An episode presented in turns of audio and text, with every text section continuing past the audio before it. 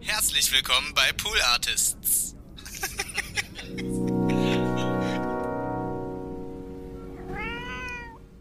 Das war echt eine geile Sendung. Ich habe die geliebt. Ja. Da hatte ich ja zum Beispiel auch Alfred Biolek bei mir zu Gast und habe ihn auf seine Homosexualität angesprochen. Das hatte bis dato keiner gewagt on cam. Ja. Also er wurde ja zwangsgeoutet von Rosa von Braunheim, genau. Und dann hat er so die Kontenance verloren. Der ist ausgerastet. Der hat, ge, also der hat mich richtig angemacht. Ja, was soll das? Und dein Sender erwartet das. Und wieso fragst du mich das? Und ich war völlig erschrocken. Und irgendwann habe ich dann, habe ich dann gesagt, nein. Also äh, ich war 25 oder 24. Ich sag, du Alfred, für mich ist Homosexualität jetzt nichts Schlimmes, ja? Und das war echt toll, weil er ist immer wieder drauf zurückgekommen und dann hat er ganz am Schluss des Gesprächs gesagt, ich danke dir für dieses Gespräch. Und dann hat er wirklich zu seinem Produzenten damals gesagt oder zu seiner rechten Hand, ich muss, glaube ich, meine Einstellung, wie ich damit umgehe, nochmal überdenken. Eins, zwei, eins, zwei, drei, vier.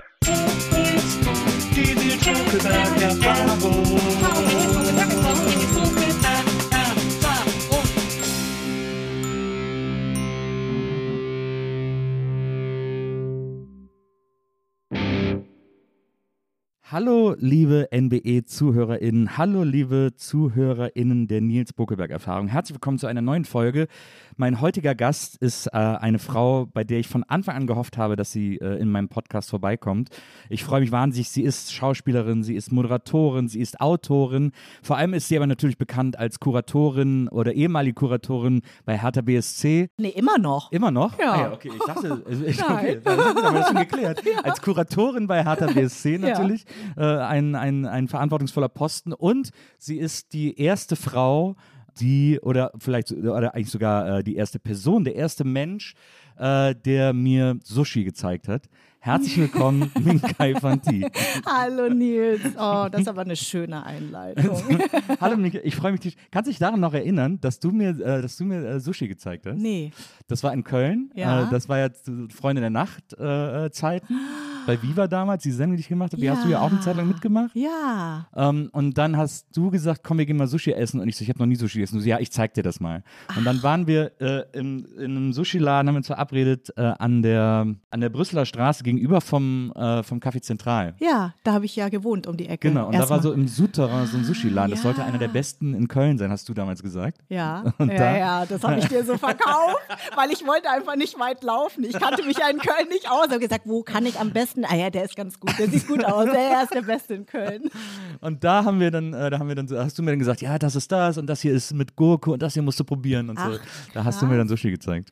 Ja, das ist echt krass. Ich auf dem Weg zu dir hierher, ich finde es ja echt, bin ganz begeistert, dass wir das bei dir zu Hause machen. Ja. Und irgendwie eint uns das ja auch wieder, weil ich ja auch in meinem Podcast versuche, so eine heimelige Atmosphäre zu schaffen, weil man das Gefühl hat, man ist nicht in einer Sendung. Ne?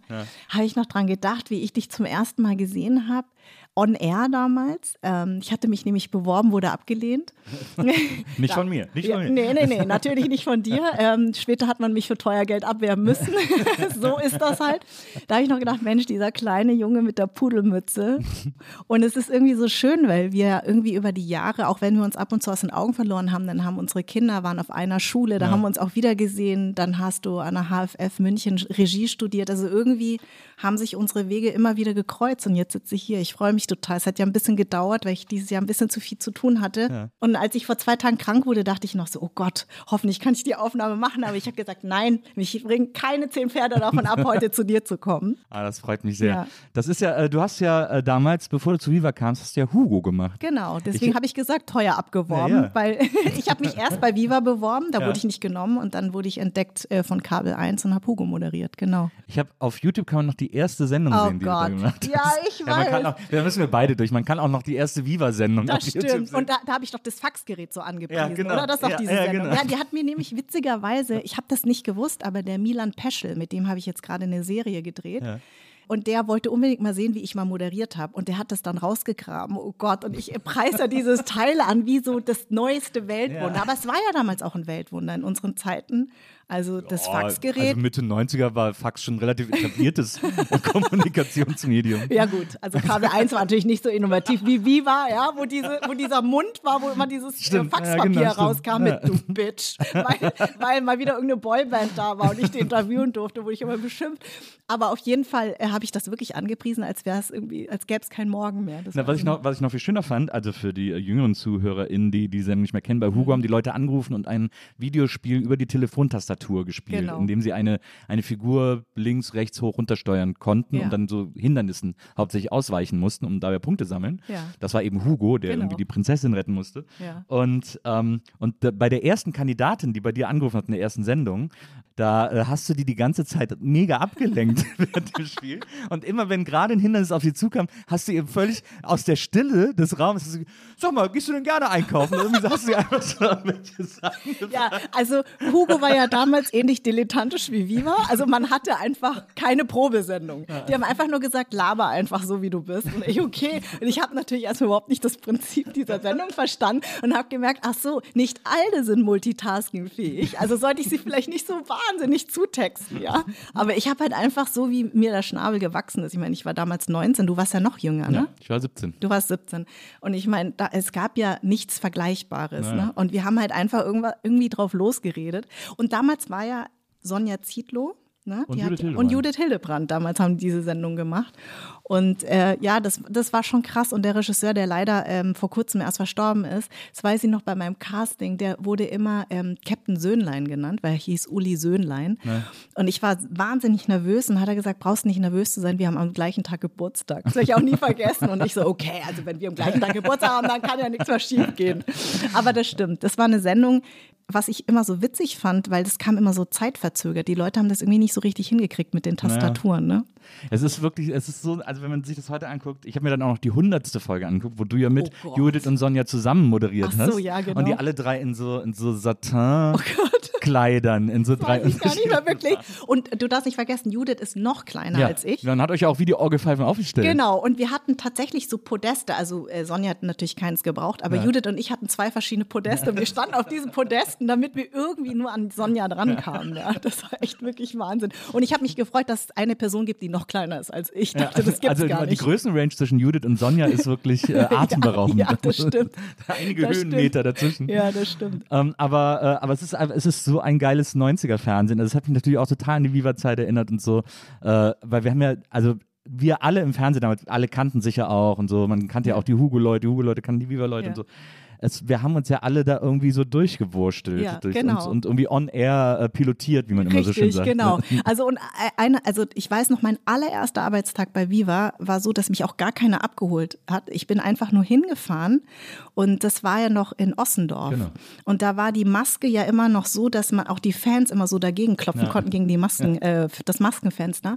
Und ich kam da an und keiner wusste, dass, dass ich meinen ersten Arbeitstag hatte. Die wussten überhaupt nicht, wer ich bin. Also dass ich überhaupt da reinkam. Also später war es ja mit Security ganz streng, ne? Aber damals beim, bei meiner allerersten Sendung konnte man noch so reinspazieren. und ich so, ja, ich bin übrigens die Neue.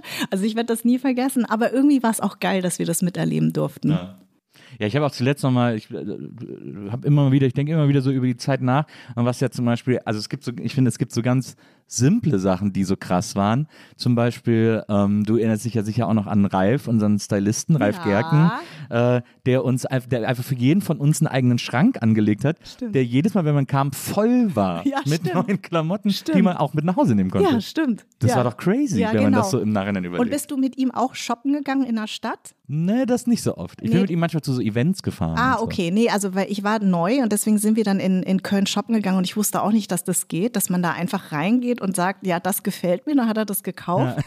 Und ähm, stimmt, und unsere Schränke, da habe ich zum allerersten Mal auch ähm, Stefan gesehen, Raab. Also wir, wir hatten ja unsere Spins irgendwie so fast alle nebeneinander und der hat ja erst am Anfang gar nicht mit mir gesprochen. Irgendwann hat er sich dann erbarmt, mal ein Wort mit mir zu sprechen. Ich hatte total Angst vor dem. Also das war schon echt eine krasse Zeit. Ja. Ja, das fand ich auch. Das war, äh, also gerade Ossendorf war eigentlich. Ossendorf war unglaublich. Ach so, und Mola und meine Begegnung war auch witzig, weil der kam rein, wie immer. Mola, er hat sich erstmal hinter mich gestellt, sich selber im Spiegel angeguckt und hat erstmal gesungen. I believe I can fly. Ich glaube, das sollte man heutzutage nicht mehr nicht mehr ja. singen, ja. Und dann hat er gesungen, hat gesagt, und im Übrigen, in ein paar Jahren bin ich Millionär. Ja, aber das fand ich immer gut an Mola. Mola war immer so einer, der einfach, der hat sich auch wenig Gedanken gemacht. Also ich auch, Ja. ich war ja damals 17 irgendwie, Ja. da macht man sich am allerwenigsten Gedanken. Aber Mola war auch immer einer, der sehr unbedarft an alles rangegangen ist. Das fand ich irgendwie immer gut an dem. Ja, das so. stimmt. Ja, wir waren irgendwie schon echt eine coole Truppe. Ja. Mit der Alex äh, Bechtel hatte ich meine allererste äh, Interaktivsendung und das war eigentlich für mich tatsächlich die lustigste, weil das war der Breakup von Take That. Oh, ausgerechnet. Ausgerechnet, meine allererste Sendung. Und ähm, das heißt, wir haben dann immer on air diese weinenden, hysterischen Teenies gehabt. Und dann haben wir immer das Video angekündigt von Take That. Wir haben natürlich dann Take That rauf und runter gespielt. Und immer wenn das Video lief, haben wir uns kaputt gelacht. so typisch Alex Ja, auch. absolut. Die hat ja einen mega Humor. Ja. Das war, die das war auch schon hier. Das ist auch eine? Ah. super beliebte Folge, weil, äh, weil wir wirklich, glaube ich, die ganze Folge nur durchgelacht haben. Ja, Alex ist so geil. Die hat so Ja. ein, die hat so einen geilen Humor. Ich finde, das kam immer so wenig raus. Finde ich auch. ne? Aber Finde ich mochte immer ihren Humor und ich mochte sie einfach oder ich mag sie immer noch sehr Ja. gerne. Und, äh, und da, da, wir haben echt ein, immer einen abgelästert und dann immer, wenn dann 3, 2, 1, 0 und dann immer on air, dann immer so ganz betroffen. Ja, ja, ja, Todesmin. Ja, wir verstehen das. Das ist so schlimm und dann wieder voll abgelacht. Das war sehr witzig.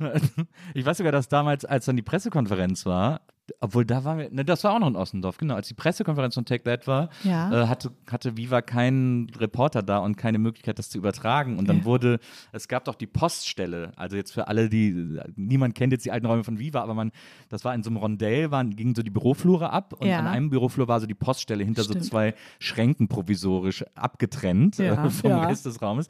Und in der Poststelle stand auf einem Schrank ein Fernseher. Und da haben sie damals äh, MTV angemacht, weil da die Pressekonferenz live übertragen wurde und eine Kamera aufgestellt und, die, und den Fernseher abgefilmt, weil das dann als Zitat gilt. Ey, so geil. Ey, das, war, so geil. schwer. Ich hatte, ich hatte letztens Bülent Ceylan bei mir im Podcast. Der auch damals Praktikant bei uns. Der war Praktikant bei uns. Das wusste ich nicht mehr. Ja. Der hat mir das irgendwann erzählt, als er vor mir stand mit seinen ganzen Preisen hier, Comedy-Preis. und ich so, äh, ich wollte mal sagen, äh, herzlichen Glückwunsch. Er so, Minkai. Weißt du, dass ich dein Praktikant war? Und ich so, was? ich war erst mal völlig. Und dann hat er nämlich in der Folge auch bei mir erzählt, ähm, dass ja eigentlich die Praktikanten die Sendung gemacht haben. Da habe ich kurz überlegt und gesagt, stimmt eigentlich. Sein Sender hat nur aus Praktikanten bestanden. Das war ja das Schlimme. Das ist so geil, wirklich. Und ich meine, also, aber irgendwie, irgendwie haben, haben wir es trotzdem geschafft. Ich glaube, dadurch war das auch so authentisch. Ne? Also, ich meine, jeder, jeder hat eigentlich während der Sendung gelernt, wenn man ehrlich absolut, ist. ja, absolut. Also echt unfassbar. Und die Leute denken ja, ich meine, du hast ja wirklich Musikwissen. Ich habe gar kein Musikwissen. Die Leute denken, wenn du da mal gearbeitet hast, ich weiß nicht, ob dir das auch passiert ist auf der Straße, dass Leute mir zu mir kamen, du, äh, du sag mal, du bist doch die von Naja. äh, MTV. Nee, von Viva. Ja, ist egal, von Viva. äh, sag mal, dieses und dann fangen sie an zu singen und sagen, wer, von wem ist das? Und ich immer so, keine Ahnung. ist dir das auch passiert? Nämlich rufen Freunde nachts an. Ach so. Äh, äh, um drei Uhr nachts habe ich schon ganz oft Anrufe bekommen. Nils, wir sitzen hier gerade in einer Runde zusammen. Wie heißt nochmal äh, das und das Lied oder der, der Sänger, der das hier gesungen hat und so. Und dann kriege ich das so vorgesungen von drei Besoffenen. Das passiert mir relativ oft. Aber ich meine, wenn man deine Plattensammlung hier sieht, Ja. dann hast du schon Ahnung. Ich habe ja immer nur so getan, als hätte ich Ahnung. Ich glaube, das habe ich mir auch erst später drauf ge- Also ich habe schon, ich habe damals schon natürlich viel Musik gehört, aber sehr genreorientiert, glaube ich. Und dass ich das so, so sehr geöffnet habe, hat sich erst über die Jahre so entwickelt, Ah, okay. glaube ich. Also, naja, weiß ich nicht. Vielleicht habe ich damals auch schon viel gehört. Also ich hatte das Gefühl, dass du immer viel gewusst hast, weil du einfach schon dich immer damit beschäftigt hast. Aber ich war halt so die typische Viva-Frau, die irgendwie immer nur irgend, von irgendwas geredet hat und Leute interviewt hat und eigentlich meistens keine Ahnung hatte, muss ich echt sagen. Also ich konsumiere viel Musik, aber ich hatte kein Musikwissen. Ich hatte aber auch, ich habe auch viele Interviews bei Viva geführt mit Menschen, über die ich nichts wusste. Ja, also, äh, das war bei mir Standard. also es gab diese, es gibt diese legendäre Geschichte, wie, äh, wie zu mir gesagt wird, äh, also ich hatte normale Aufzeichnungen, normale Moderation und dann äh, kam irgendwer rüber und hat gesagt, Nils, äh, du musst ein Interview machen, Mark O kommt gleich. Ich so, ja, okay, meinetwegen. Okay, Habe ich ja schon fünfmal angesagt, äh, sagt mir was irgendwie, Techno, wusste ich. Und dann kam der und war super nett und so und es war auch, also das Interview, aber ich habe es wirklich so Standard, weil es kam auch so kurzfristig rein Ja. und niemand hat mir irgendwie Infos gegeben oder so. Deswegen habe ich einfach, ja, Internet gab es nicht, deswegen habe ich wirklich so ein Standard-Interview, mit dem man sich immer so durchfuchsen konnte. Ne? Ja, ja, Ach ja, wie bist du denn da drauf gekommen und so, bla bla. Ne? Dieser typische Kack irgendwie. Aber es war, alle waren happy und so und es war jetzt auch, war einfach nur so eine normale Moderationsstrecke mit ihm. Und dann saßen wir danach in der Maske und unterhalten uns noch so ein bisschen und ich sag zu ihm irgendwann so, ey, und äh, hast du eigentlich gehört, da hat jetzt einer eine Techno-Version von Tränen Lügen nicht gemacht. wie, wie scheiße ist das denn und so und hab so gelacht, ne? Und er dann so voll unsicher, wie so, ja. Und ich, wirklich, erst als er weg war, lief dann sein Video und ich so, ach du Scheiße. Das war Geil. so typisch Viva Arbeit. Das war echt der absolute Hammer. Das stimmt. Und ich habe, ich weiß noch, ich habe ja einige Sachen gemacht, zum Beispiel das erste Interview mit Xavier Naidoo, Ah ja. damals noch, als er Background-Sänger bei Sabrina war, in der Zentrale von Moses Pelham, also Ja. von 3P. Moses hatte ich ja auch bei mir zu Gast. Xavier sollte man vielleicht nicht mehr zu Gast haben. Äh, Vielleicht nicht unbedingt. Nicht unbedingt, aber das sind so Sachen, die vergisst man einfach nicht. Äh, Sabrina war natürlich also gnädigerweise sehr nett zu mir, aber ich hatte Also auch wirklich, hat sie wirklich Glück gehabt. ja, ich weiß, aber ich glaube, so Sisterhood, weißt du, so. Ja. Ja, aber da war sie ja auch, ich glaube, glaub, Heike hat sie auch mal interviewt, da war sie nicht so. Ja, die ist ja auch nicht POC, Heike. also ich bin ja. Ja, POC. stimmt. Wahrscheinlich hat sie deswegen gedacht, naja, okay, gut, der kleine Asiatin braucht man nicht einen mitwischen, mir weil. Ja, genau, die ist ja, ist ja Schwester sozusagen. Aber da, da gab es schon echt einige. Und dann habe ich das erste Interview mit Blümchen gemacht.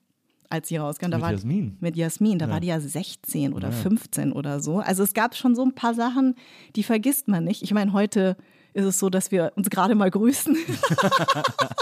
aber, aber irgendwie ist das schon, also solche Sachen vergisst man einfach Ja. wirklich nicht. Ja, absolut. Und dann bist du ja damals, als du, äh, also da warst du, glaube ich, noch nicht lange bei Viva, da bist, haben wir ja mal eine Zeit lang Freunde in der Nacht zusammen gemacht. Genau. Ich habe ja mit Paul, also Paul Hauptmann war Ja. der große Producer bei, Genau. bei Viva. Der war auch mein Entdecker. Der hat eigentlich immer gesagt, du musst Gespräche führen, das ist deine Stärke. Ah, guter Typ war es immer. Ja. Der hatte immer so ein Näschen Ja, für sowas. ja, ja, So- genau. So, mit seinem Wiener Mit seinem Charme. Wiener Charme, mit also, also Keiner genau. hatte diesen Wiener Charme wie Wahnsinn. Paul. Ich erinnere mich, ich habe hab mit ihm auch äh, Wawa gemacht, das Alternative-Magazin. Und dann saßen wir in der Redaktion und dann kam eine äh, Plattenpromoterin rein, die wirklich super offensichtlich die ganze Nacht durchgesoffen hat. Die, war, die Haare waren in alle Richtungen, die hatte eine Fahne, die sofort den Raum erfüllt hat. Aber wie das halt so ist in der Musikindustrie, da Richtig. ist, kann das ja auch passieren und das ist ja völlig in Ordnung. Es war auch vormittags um elf oder so. Und sie kommt rein und siehst so, oh Mann, Mann, Mann, das war eine harte Nacht für sie. Und Paul springt auf, rennt auf sie zu und sagt, Geh, was siehst du bezaubernd aus? Das war Paul. das war Paul. Ja, ich habe das geliebt. Ich war ja mit dem, habe ich dann eine Sendung gemacht. Ähm, wie hieß die denn nochmal? Was nicht mit Kai and Friends? 2. Nee. Nee. mit Kai and Friends auch, aber wir haben noch eine andere Sendung mit den Doros zusammen gemacht in Wien. Deswegen war ich mit Paul immer schön in Wien und ich liebe ja diesen Wiener Schmäh, ne? Hast du Cheek? Geschäßen, oder? Weißt du, solche sowas hat er mir dann alles beigebracht. Nee, und Paul war echt mit äh, Minka and Friends, weil er immer gesagt hat, du musst das machen. Und äh, das war echt eine geile Sendung. Ich habe die geliebt. Da hatte ich ja zum Beispiel auch Alfred Biolek bei mir zu Gast und habe ihn auf seine Homosexualität angesprochen. Das hatte bis dato keiner gewagt on cam. Also er wurde ja zwangsgeoutet von Rosa, von Braunheim, genau. Und dann hat er so die Kontenance verloren. Der ist ausgerastet. Der hat, ge, also der hat mich richtig angemacht. Ja, was soll das? Und dein Sender erwartet das. Und wieso fragst du mich das? Und ich war völlig erschrocken. Und irgendwann habe ich dann, habe ich dann gesagt, nein. Also äh, ich war 25 oder 24. Ich sag, du, Alfred, für mich ist Homosexualität jetzt nichts Schlimmes, ja? Und das war echt toll, weil er ist immer wieder drauf zurückgekommen und dann hat er ganz am Schluss des Gesprächs gesagt, ich danke dir für dieses Gespräch. Und dann hat er wirklich zu seinem Produzenten damals gesagt oder zu seiner rechten Hand, ich muss, glaube ich, meine Einstellung, wie ich damit umgehe, nochmal überdenken. Ja. Also das war echt toll. Also ich sing, das, also Minka and Friends habe ich wirklich gern gemacht. Allerdings muss Alfred ich war ja sagen, mein Nachbar. Alfred war der Ja, Nachbar, der hat bei mir gegenüber gewohnt. aber Köln. hier in Berlin oder in nee, in Köln? Köln. Ach, in Köln. Der Ja. hat bei mir gegenüber gewohnt und hat mir auch immer, ich habe ihn einmal angerufen und gesagt, Alfred, ich habe ein super Mädchen hier, ich will die beeindrucken, die will weinen, ich habe keine Ahnung, sag mir, sag mir, was ich holen soll. Und dann hat er gesagt. Und dann hat er gesagt, Nils, komm rüber, ich habe einen ganzen Keller voll. Und dann bin Geil. ich über die Straße, dann stand er schon mit zwei Flaschen in der Tür, hier, den kennt kaum einer, der ist super lecker und bring die doch morgen Abend zum Essen vorbei und so. Und Ach, dann, wie haben wir am nächsten- toll. dann, ja, das war ein richtig feiner Ja, Kerl. er hat mich ähm, dann hier in äh, Berlin zum Essen eingeladen, hat gesagt, du bist die erste Frau unter 40, die diese, die mein, meine Räume hier betreten darf. Ich so, oh, okay. Sonst kommen ja nur unter 40-jährige Jungs aber hier alle, rein, ja. ja. Nee, Gott hab ihn selig. Ja. Also der war echt toll. Der hat mich auch sehr, sehr gefördert, muss ich sagen. Ja. Also Alfred war auch so ein Förderer. Aber wir waren ja bei Paul Hauptmann stehen geblieben. Nee, aber genau. halt, wir, können ja, wir können ja springen, weil ich weil bei Alfred war es nämlich auch so, als ich dann bei ihm essen war und ich war so zwei, drei Mal bei ihm irgendwie, ähm, da hat er mir auch immer tierisch ins Gewissen geredet, weil ich war Ah. damals immer so, also ich war ja 18 und ich glaub, 18, 19, als ich da noch gewohnt habe äh, und ich habe dann auch gesagt, so, ja, ich will irgendwann mal Regie machen und so und dann Ah. hat Alfred hat uns immer gesagt, Nils, das kannst du nicht ohne Ausbildung. Du musst eine äh, Regieausbildung machen. Toll. Ich immer so, Quatsch, da kann man doch quer einsteigen. Nein, Nils, das erlaube ich nicht, hat er gesagt. Du musst das, das, das musst du, äh, das musst du lernen. Ah. Das geht nicht einfach so. Und deswegen hast du dich dann irgendwann Deswegen habe ich beworben. mich dann unter anderem irgendwann beworben. Genau. Aber das ist doch eigentlich auch gar nicht so einfach, ne? HFF München, also da genommen zu werden, da kannst du ja schon was drauf einbilden, ne? Ja, also ich, ich glaube, was die beeindruckend fanden, war, dass ich zu einem Zeitpunkt dahin gegangen bin, als ich irgendwie schon ein Leben hinter mir hatte, sozusagen. Also es ist ja für künstlerische Studienfächer, glaube ich, äh, als, als Macher, also als Professoren und so weiter, interessant, wenn du Leute da hast, die auch was zu erzählen haben. Ja, und natürlich liegt es in der Natur der Sache, dass an der Filmhochschule oder überhaupt an allen Hochschulen sich junge Leute bewerben, die irgendwie jetzt so einen neuen Start ins Leben suchen oder so. Aber wenn dann dazwischendurch jemand kommt, der irgendwie, und ich hatte ja durch die Viva-Zeit und DSF und so irgendwie schon ganz viel erlebt, Ja. der sowas mitbringen kann, ist das für die natürlich erstmal total spannend. Und das war, glaube ich, ein großer Vorteil, den ich da hatte. Das war eh so, äh, eh, ich glaube, das eint uns auch m, überhaupt diese erste Generation von Viva. Wir sind ja nie wirklich stehen geblieben. Ne? Wir haben ja immer so mehrere Sachen schon immer gemacht. Ich meine, das war schon toll bei Viva, weil dadurch, dass es so dilettantisch war, konnte man zu Michi Kreisel gehen, unserem Programmdirektor, geh her, ist was, was willst, du?" der ja auch Wiener ist.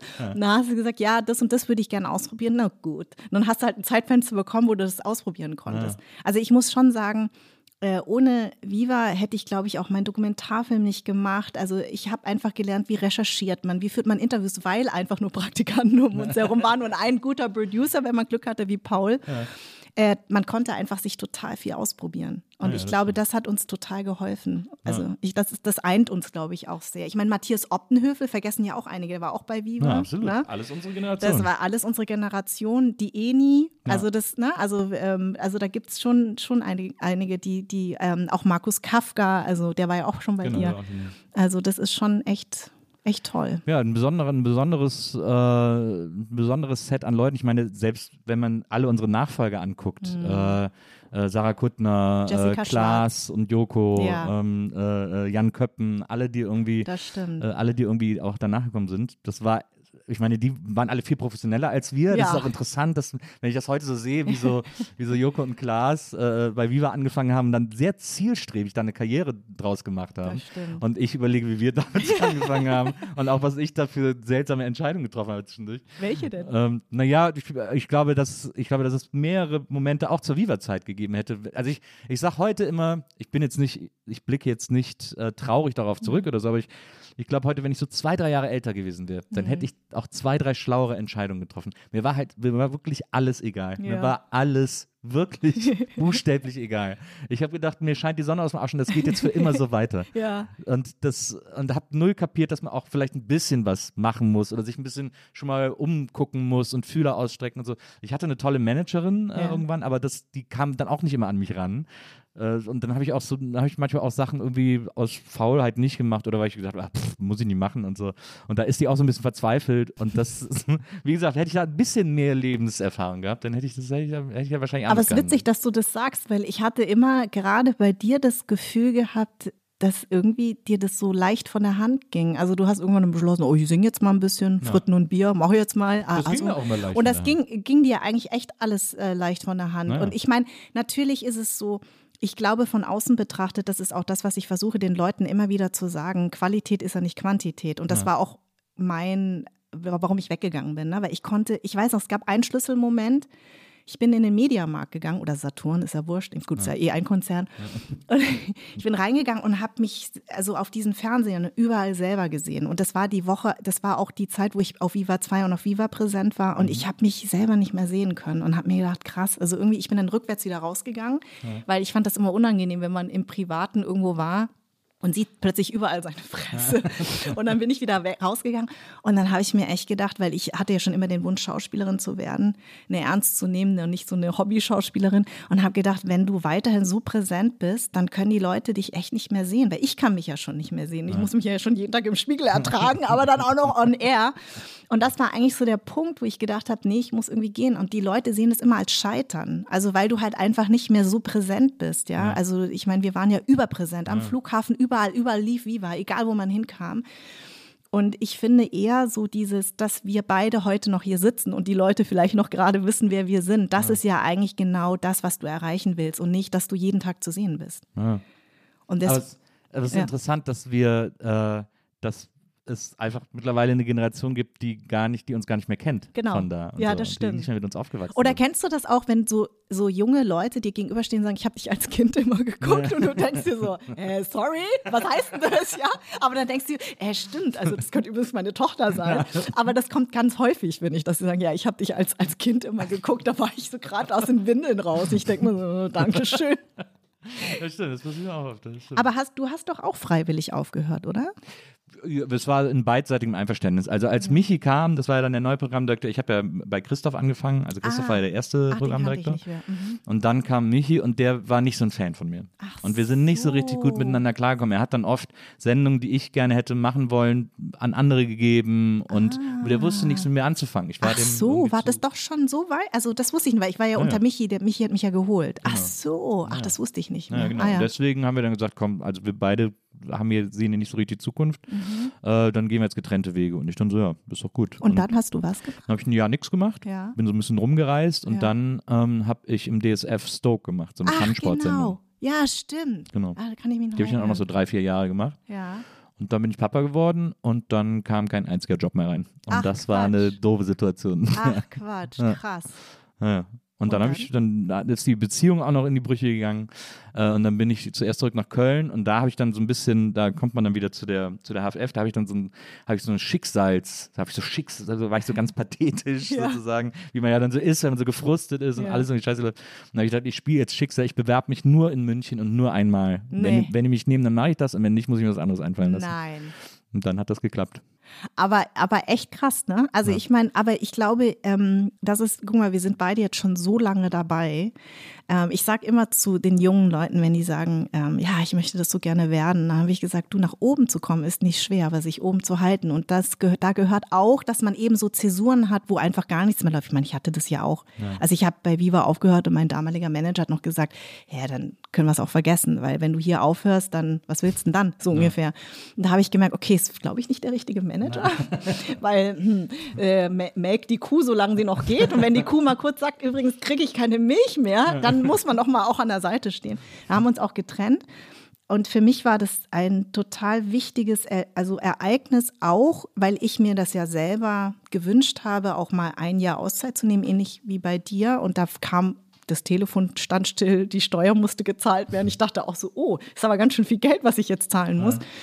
Aber mich hat das total demütig gemacht. Ich hätte, glaube ich, ich habe ja da zu dem Zeitpunkt dann meinen Dokumentarfilm angefangen und habe mich umorientiert und ich glaube, ich hätte das niemals gemacht, wenn es mir nicht so schlecht gegangen wäre. Und das erfahre ich immer wieder im Leben, dass eigentlich man nur was ändert, wenn es einem schlecht geht und nicht, wenn es einem gut geht.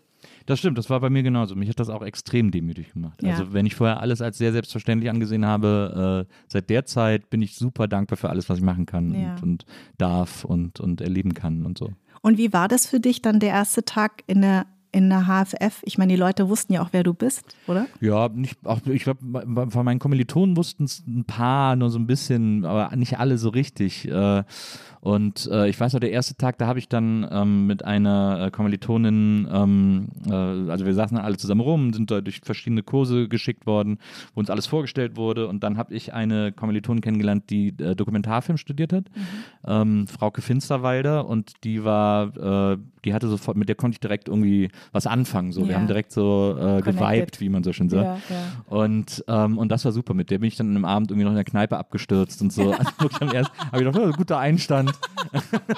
Geil, ich fange da wieder an, wo ich aufgehört habe. Und die ist eine tolle Regisseurin mittlerweile geworden. Die hat äh, einen Film gemacht, die ist Fahrerin mit Christian Kracht, mit dem sie auch die Drehbücher schreibt. Ah. Und die hat einen Film gemacht, die ist Finsterworld, der ist fantastisch und sie dreht jetzt, hat, ich habe jetzt vor kurzem die E-Mail von der Pressestelle bekommen Mhm. äh, über die Drehstartmeldung, weil sie jetzt einen Film dreht, der heißt Sissy und ich, in dem sie ein bisschen mit diesem Sissy-Mythos aufräumen will und Sissy als die starke, unabhängige und wilde Frau darstellen will, die sie eigentlich war. Ah, oh, einer meiner Lieblingsfilme. Ne? Ja, Zu aber er- Weihnachten kommt das wieder und Minkai sitzt vor das. Bild doch ich sehr. weiß, ich weiß, ist mir egal.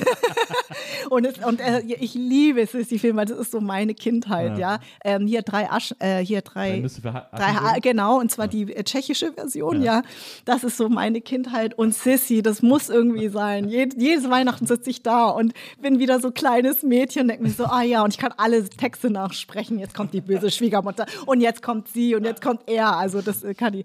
Aber nein, ich weiß ja, dass es eigentlich nicht so ist. Naja. Ja, aber ist ja, ist ja auch eine schöne Tradition. Also so wie der kleine Lord, viele Leute müssen um den kleinen Lord gucken Ja, das oder, stimmt. oder Dinner for One an Silvester äh, und äh, äh, das läuft ja auch dann auch mal in 100 Sendern gleichzeitig und, äh, und Sissy eben. Ja, genau. Aber hast du dann was, äh, hast du dann Regie weiter verfolgt? Also hast du das dann richtig gemacht? Ja, interessanterweise, ich äh, war dann in München, habe vier, fünf Jahre studiert und dann ist mir München irgendwann ein bisschen auf die Ketten gegangen. Weil Oh, auch das verstehe ich gar nicht als ehemalige Münchnerin, die so eine Hassliebe zu München und zum FC Bayern hat. Das kann ich gar nicht verstehen. Ja, ist wirklich sehr unverständlich. Nee, ich habe es ja auch immer geliebt. Ich habe immer gesagt, München ist eine geile Stadt, weil München ist nicht Bayern, muss man auch sagen. Ja, das stimmt. Ist ja Ähm, rot eigentlich, ne? Genau. Rote aber, Regierung. Aber, aber sagen wir mal, was so Sicherheitsbehörden betrifft und so, ist es doch sehr Bayern. Sehr Bayern, Polizeistaat, Ja, ja, unfassbar. absolut, also ich absolut. kann das nur vom Film erzählen, wenn die jungen Kameraassistenten, die immer Busse fahren müssen, weil Ja. im Equipment, das klar. Equipment ist immer äh, groß und deswegen haben die Kamerabusse, die werden hundertprozentig abends nach dem Nachtdreh angehalten. Absolut. Ja. Und ich wurde auch immer auf der Straße angehalten. Natürlich. Äh, also äh, personenunabhängig, nee, verdachtsunabhängige Personenkontrolle, so hieß Ja, es immer. genau. Ähm, weil sie, glaube ich, immer dachten, dass ich die Taschen voll habe mit Kiffen oder was auch Klar, immer. oder das so. kann ich mir gar nicht vorstellen. Und das war äh, extrem nervig. Und ich Ja. bin damals schon immer mal wieder nach Berlin gefahren, weil äh, meine Tochter hier gelebt Mhm. hat, sozusagen mit ihrer Mutter. Und, äh, und Berlin war dann halt das Gegenteil. Ne? Also Mhm. völlige Freiheit, die Leute laufen im Bademantel rum und so. Wann bist du hierher gekommen? Und Dann Ganz? bin ich geblieben, bin ich dann so ab, äh, ich habe 2003 in München angefangen, ich glaube so 2008. Ah, Ungefähr. na, ich kam nämlich genau zur äh, 2000 hierher. Und ähm, ich kann eine Dokumentation beim RBB so wahnsinnig empfehlen. Das heißt Schicksalsjahre einer Stadt. Kennst du das? Mhm. Also ich kenne das, es gibt, gibt ja dieses Original aus den 40ern oder so. Ach so, echt? Ja. Ach so, das ist also eine Dokumentation über immer ein Jahr Berlin. Okay. Vom Mauerbau bis heute Ja. ähm, wird gesprochen und dann von, der, von den Talbachs und äh, von Jasmin Tabatabai. Das ist eine ganz tolle Doku, die lief immer Samstagabends, 90 Oh, das, Minuten. ja, ich glaube, ich habe das auch mal gesehen. Irgendwas sagt mir das. Ja, genau. Und da, da, da, da, da das finde ich ganz toll, weil die haben wahnsinnig tolle Zeitzeugen und das wird natürlich als die DDR, als es dann die DDR gab, haben sie dann immer so parallel erzählt, ne? Also der Westen hat das gemacht, die DDR hat das gemacht und, und dann eigentlich so die spannende Zeit so nach dem Mauerfall, als es dann eigentlich irgendwie so Sodom Gomorra war, was, was ich leider nicht mehr miterlebt habe. Ich habe ja nur so die Ausläufe so mitbekommen. Aber selbst die 2000er waren schon total spannend, ja. Und ähm, ich bin ja da, ich bin ja auch aus München sozusagen geflohen und eigentlich genau nach der Viva-Zeit, ähm, als ich mit Viva aufgehört habe, habe ich gedacht, ich muss jetzt einen kompletten Restart machen. Ich habe ja nie in Köln gelebt und habe gesagt, ich muss in eine andere Stadt gehen, weil meine, mein Hassel mit meiner ganzen Identität und wie ich mich fühle, hat ja auch was mit München zu tun gehabt. Ne? Weil ich war in München sehr weiß sozialisiert, also ich bin im total komplett weißen Umfeld groß Welchen geworden. Äh, in Pasing. Also ähm, in Pasing, das ist so Obermenzing, ist so ein bisschen, bisschen außerhalb, aber gehört auf jeden Fall noch zu, zu München. Und auf meiner Schule war auch Florian David Fitz, der war eine Klasse unter mir.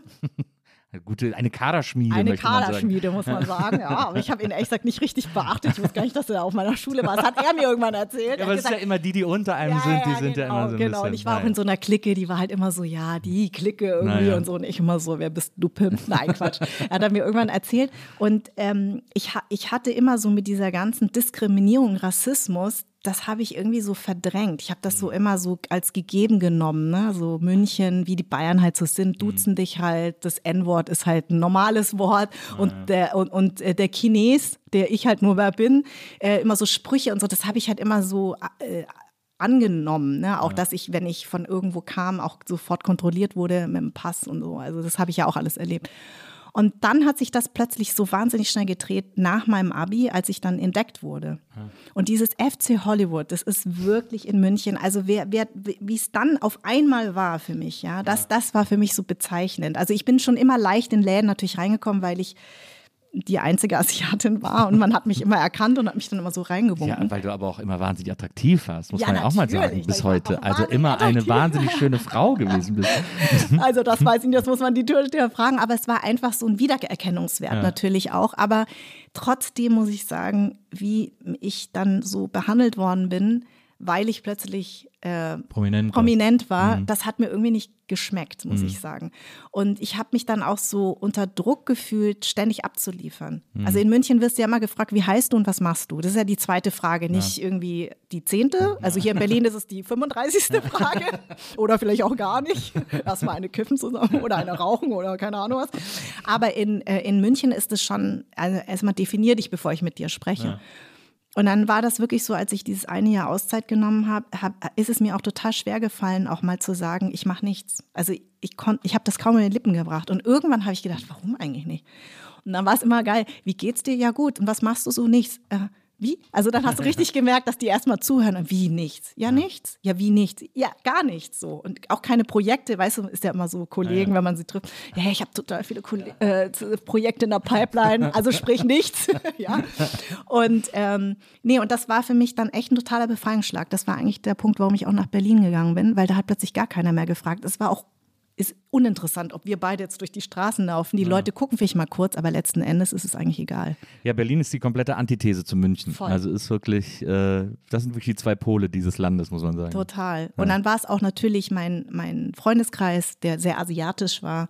Also ich wurde hier vietnamesischer, als ich es in München jemals war, obwohl meine Eltern Wirklich? dort leben, ja. Deine Eltern hatten, hatten nicht ein Restaurant? Ja, die hatten ein Restaurant. Da war ich genau. nämlich auch mal, da haben wir uns Ja, mal getroffen. Genau, ne? da haben wir zusammen gegessen. Und äh, genau, meine Eltern hatten ein Restaurant, da habe ich ja auch drin gejobbt, ziemlich lange noch, also auch während meiner Fernsehzeit noch. Und, ähm, und das war Aber das war doch crazy, dass du da während der Fernsehzeit noch gejobbt hast. Ja, weil Das muss doch völlig, da Ja, müssen die Leute stimmt. ausgeflippt sein. Ja, also teilweise wa waren sie so, ich meine, der Chines sieht ja immer gleich aus. Die waren irgendwie sich, glaube ich, auch manchmal nicht so richtig sicher. Ich habe dann immer gesagt, ja, er ist meine Cousine. Und dann war es auch okay. Ich weiß nicht, ich glaube, ich musste mich auch von meinen Eltern erstmal distanzieren und emanzipieren.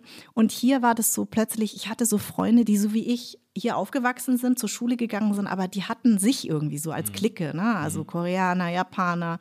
Vietnamesen, äh, je, jeder, jeder, also jedes asiatische Restaurant, die haben mich dann auf Vietnamesisch angesprochen. Ich so, ah ja, verstehe, hm, bist Japaner, ne? Eigentlich bist du Vietnamese. Und irgendwie war das so toll. Also es war so, so, so befreiend. Also weil ich plötzlich so unter, wir waren so unter uns. Ne? Es gibt ja auch eine große vietnamesische Community Ja, in die Berlin. größte ne? eigentlich. Weil das so der große, also weil die DDR ja der Genau. große Schwesterstaat Genau. äh, des Vietnam war. quasi. Ja, ja, genau. Und ich bin ja, äh, meine Eltern kommen ja aus Südvietnam und hier sind halt sehr viele Nordvietnamesen und das ist immer schwierig, schwieriges äh, Verhältnis, aber irgendwie dann doch natürlich, weil ich halt In der Fremde sind, sind wir alle sind, sind wir alle gleich, genau, genau.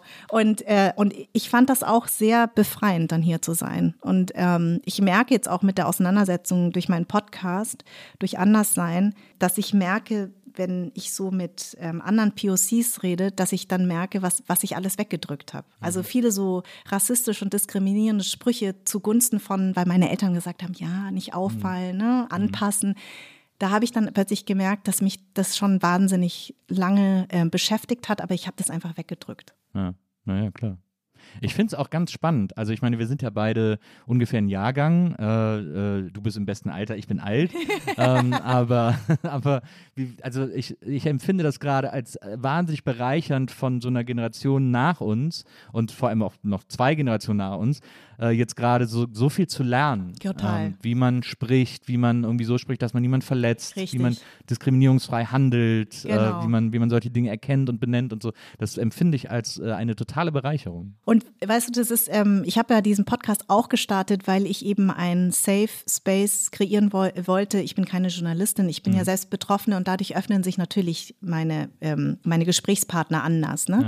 Und ähm, ich lerne ja auch noch dazu. Also diese Staffel habe ich ja auch wirklich äh, Transmenschen zu Gast. Jetzt hatte ich gerade eine Non Phoenix war, glaube ich, auch bei dir. Die Phoenix war, war, genau, habe ich gesehen, genau. Und auch äh, eine non-binäre ähm, Persönlichkeit war bei mir und das war auf jeden Fall total spannend, weil ich damit ja überhaupt keine Berührungspunkte habe. Und ich finde das so spannend, weil irgendwie eint uns das Anderssein, aber wir fühlen uns ja eigentlich gar nicht anders, sondern die anderen machen uns zu etwas anderem. Und ich, ich finde eben auch dieses, ich lerne, aber ich merke auch, dass es wahnsinnig viel Widerstand gibt von, und vor allen Dingen von weißen Cis-Männern, sage ich jetzt mal, ja, die dann sagen, ja, muss man jetzt und oh nee, und was, warum heißt das jetzt Cis und warum muss ich das jetzt, warum muss ich jetzt das sagen und N-Wort habe ich schon immer gesagt.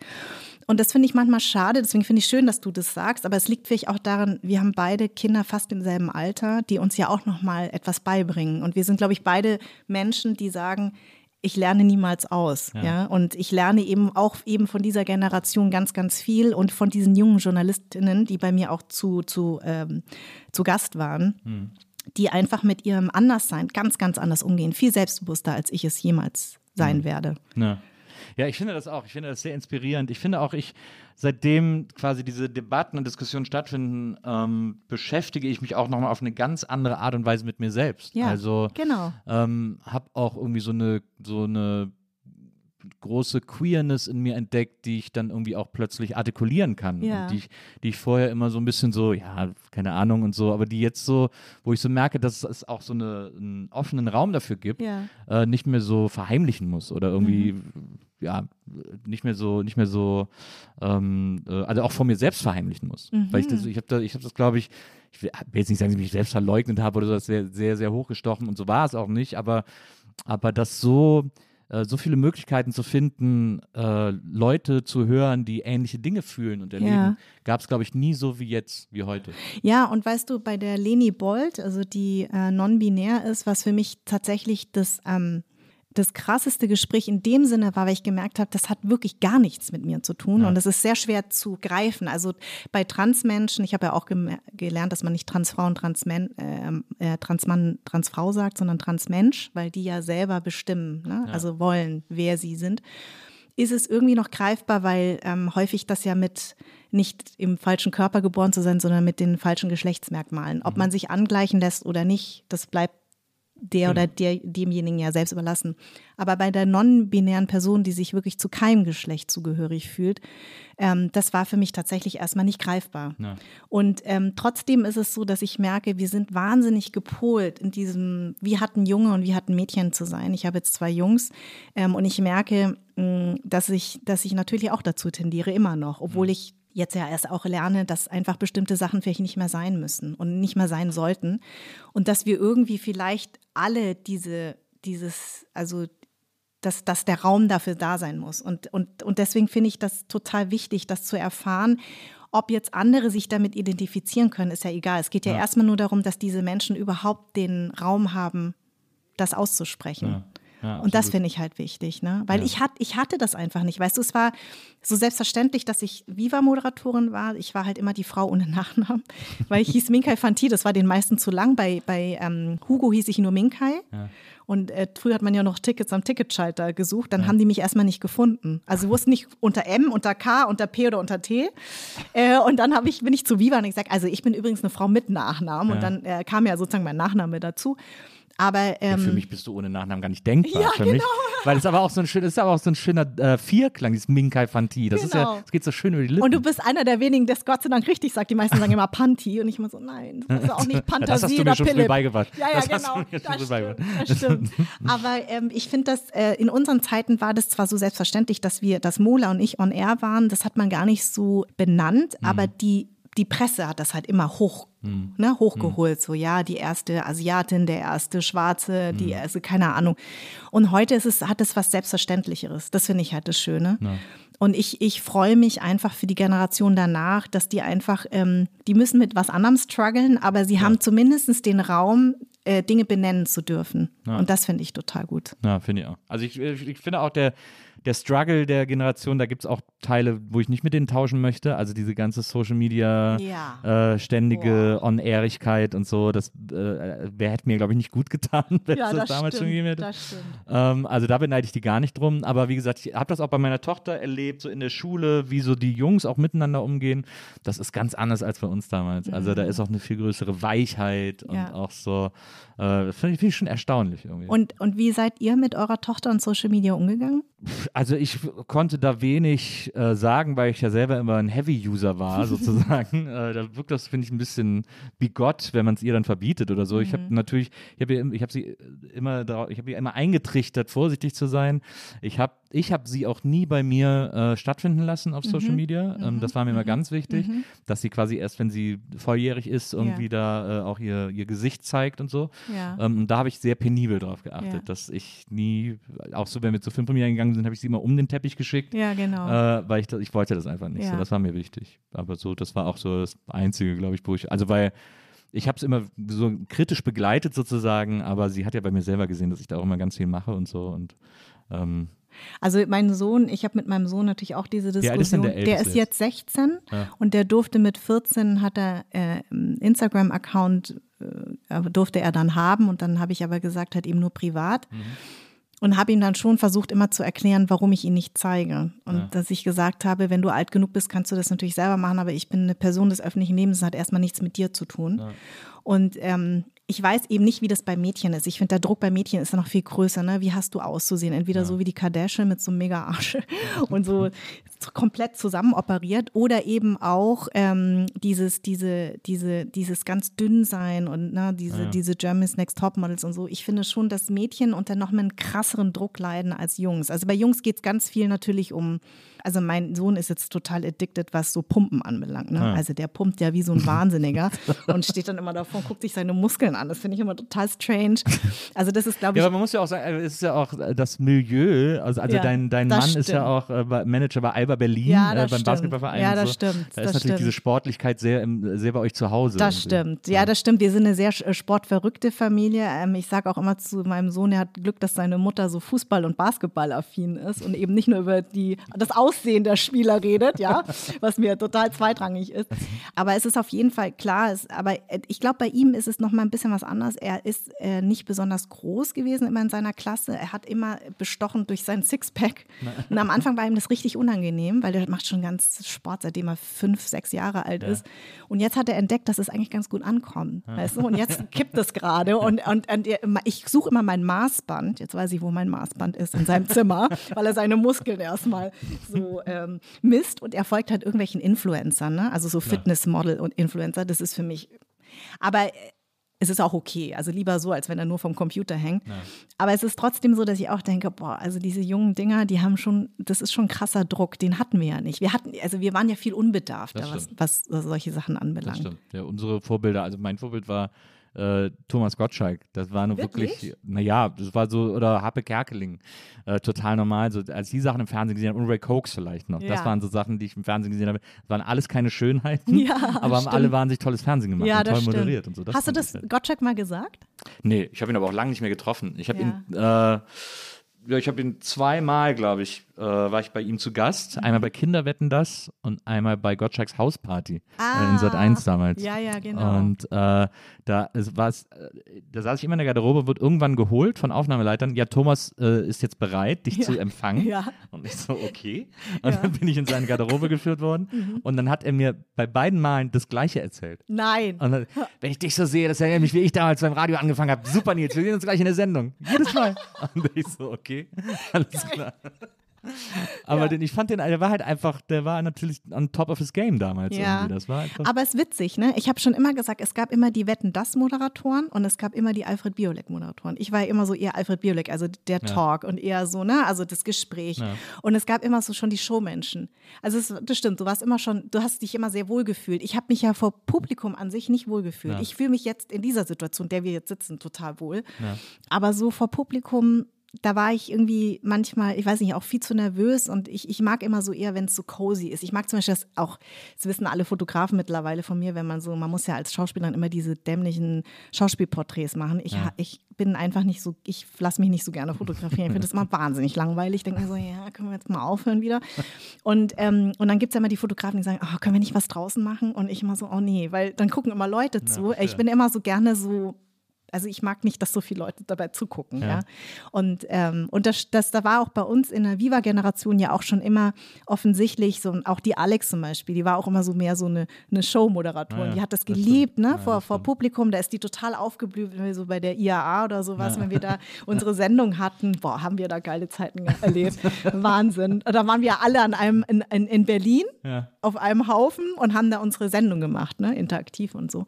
Und ähm, die hat sich da immer sehr wohl gefühlt. Bei mir war es immer so, dass ich mich immer so semi wohlgefühlt habe. Ja, bei mir war es äh, unterschiedlich. Also ich, äh, ich mag tatsächlich beide Situationen. Ich mag jetzt hier so das Gespräch wahnsinnig gerne, weil ich einfach mich auch super gerne unterhalte. Und Mhm. Ja. jetzt der Vorteil beim Podcast ist es ja bei, bei deinem Podcast anders sein, ähnlich, Ja. dass man sich, dass man so eine Verantwortung hat und dass man sich aber selber auch die Menschen einladen kann, Ja. die man interessant oder spannend oder toll findet. Genau. Und, die, keiner sagt einem, wen man zu spannend äh, finden soll. Ne? Spannend und keiner sagt auch, die Zeit ist um, also hört Genau. jetzt endlich mal auf und so. Und ich habe, ich nutze das einfach total, um äh, äh, erstens Leute wiederzusehen, so wie Mhm. dich jetzt heute äh, endlich mal wieder sich zu treffen und so ausführlich zu quatschen, Ja. aber auch um Leute kennenzulernen, die ich immer schon toll fand und so aus Ja. der Ferne beobachtet habe und endlich mal kennenlernen will und so. Und das heißt, du lädst dir auch so die Leute dann ein. Genau. Also, weil, weil das ist ja echt krass, also wen du alle schon bei dir zu Gast hattest. Ja, aber das ist halt so, also das ist 100 Prozent von mir mit kuratiert, die Gästeliste so. Das ist, da gibt es niemanden, den ich nicht hier hätte haben wollen. Ah, und das ist, das ist natürlich ein äh, krasses Privileg, das Ja. wir damals beim Fernsehen niemals gehabt Nee. hätten. Und weißt du aber, was schön ist trotzdem, und ähm, ich glaube, das geht dir wahrscheinlich ähnlich mit deinen Gästen. Ich habe ja auch vor eineinhalb Jahren den Podcast ins Leben gerufen, auch leider mitten in der Pandemie habe ich damit angefangen. Also super Idee. Und dann schreibst du denen und sagst, ja, du willst über was anders sein reden, dann denken die alle so, hä, wie, was, über was? Aber das Schöne ist tatsächlich, dass, dass man merkt, dass wir aus einer Generation der Viva-Leute noch stammen, Viva-Moderatoren und Moderatorinnen. Und die Leute haben so ein, so ein, so was, ähm, immer so was Positives verbinden sie damit und, und mögen uns einfach. Und das ist das, was ich jetzt so erfahre, was für mich total schön ist, weil teilweise sitzen da große Sportler mir gegenüber oder auch ähm, große Künstler, so wie Adel Tawil, und der dann sagt, das war für ihn total wichtig, dass ich on air war, weil er sich plötzlich mit jemandem identifizieren konnte. Ich habe das ja so noch nie gesehen, weißt du, weil, wie gesagt, das war so selbstverständlich damals. Äh, und man hat sich diese Frage ja nicht äh, also gestellt, das war immer nur von der Presse. Und plötzlich kriegst du das so gespiegelt, auch durch den Podcast, dass eben Leute dir gefolgt sind, weil du für sie etwas warst, plötzlich eben nicht nur weiße äh, Moderatorinnen und Moderatoren, sondern plötzlich jemand, der äh, einer von uns ist, ja. Und das so habe ich das natürlich noch nie so richtig gesehen. Und ich finde trotzdem das so schön und das merke ich auch, wenn ich deinen Namen nenne oder wenn Leute sagen, ah ja, du bist ja noch äh, du warst ja bei Viva, dann fällt immer eigentlich fast als erstes dein Name. Das ist mir aufgefallen. Wirklich? Ja, also die Leute verbinden dich, Ja. Heike und Stefan. Also das sind immer die drei Namen, die als allererstes kommen. Also das, das ähm, und eigentlich fast mehr dein Name. Ja. Das finde ich echt krass. Also ist doch Ja, schön. Total, ja, oder? auch. Muss ich direkt aufschreiben, wie ich dann Euro draus mache. Nein, und das ist so schön, aber die Leute verbinden immer was Positives Ja, damit. Und die Mhm. wissen noch, wer du bist, ja. Das ist ja auch etwas Schönes. Und ich glaube, dadurch kriegst du natürlich auch deine Gäste, weil sie sagen, ja, der Nils, ach ja, den, den mag ich. Ja. Da gehe ich hin. Ja, das macht einfach total Spaß. Ich finde, dass ich genieße das sehr, dass, das, äh, dass wir das hier so machen können und uns hier so austoben können. Und ich finde das bei dir so schön, bei äh, Anderssein, dass, äh, weil ich quatsche einfach nur mit den Leuten. Manchmal, ich hatte zum Beispiel auch äh, Hengame Yagubi Farah hier, auch eine ein äh, äh, non-binary äh, Autorin. Ähm, und äh, mit Hengame habe ich über alles Mögliche gesprochen, aber wir haben vor allem, ich glaube, zwei Drittel der Sendung über Snacks gesprochen. Geil. Äh, so, welcher Schokoriegel ist der beste und so weiter und so fort. Und so, das, Ja. und so kann das dann eben auch passieren. Ja, das finde ja. ich so genial daran. Ja, irgendwie. Ähm, aber was ich so schön bei Anderssein finde, ist, dass du ja wirklich, äh, also äh, edukativ klingt immer fast Ja. so ein bisschen wie ein Schimpfwort, aber Ja. dass du wirklich den Leuten so ein bisschen was mitgeben willst. Und, Ja. und äh, wie gesagt, die erste Staffel hast du ja eigentlich fast nur POCs da Genau, gehabt. genau. Und jetzt die neue Staffel geht es groß, größer um Queerness, Genau. äh, um, um LGBTQ Genau, plus, genau. äh, IA IA Plus, genau. Also so, du hast da tatsächlich immer so, ein, so eine, so eine, ja, so ein, so einen Rahmen, so ein Ziel. Ja, äh, das stimmt. Es ist aber dann dadurch auch nicht so leicht, muss Klar. man sagen, weil ähm, ich habe mal mit jemandem eine sehr, aus einer sehr hohen Position von Spotify gesprochen. Mhm. Und diese Dame hat mir dann gesagt, tatsächlich, dass äh, ganz oben sind natürlich diese Podcasts wie Baywatch Berlin ne? Ja. und, und ähm, hier, wie heißt unser äh, Comedian hier, der Gemischtes das Hack. gemischtes Hack, Ja. weil es geht, weil der Durchschnittszuhörer ist weiß und männlich Klar. und so zwischen 20 und 35, ne? Und dann kommt äh, Crime, Ja. dann kommt Sex und dann kommt erstmal ganz lange nichts und dann kommt irgendwann äh, Gesellschaftspolitik. Und das ist da, wo ich mich natürlich einordne. Aber ich glaube, was wirklich total schön ist, ähm, äh, ist tatsächlich, dass, dass ganz viele äh, mir nach dem Gespräch gesagt haben, dass sie sich ähm, verstanden fühlen, weil ich bin ja wirklich kein Journalist, also keine Journalistin. Ich stelle keine journalistischen Fragen, sondern es ist ein reiner Austausch darüber, über, also über, dass man so Schnittmengen findet. Es gibt auch Leute, die können mit dem Anderssein-Begriff gar nichts anfangen, was ich aber auch wichtig finde, dass sie erklären, warum nicht. Und, ähm, und, und dann findet man sich aber dann doch irgendwo wieder. Also, weil ich habe ja auch mit dem Anderssein immer ein Problem gehabt, weil ich ja selber persönlich kein Problem habe, aber es wurde zu meinem gemacht und irgendwann musste ich mich mit dem Anderssein tatsächlich auseinandersetzen.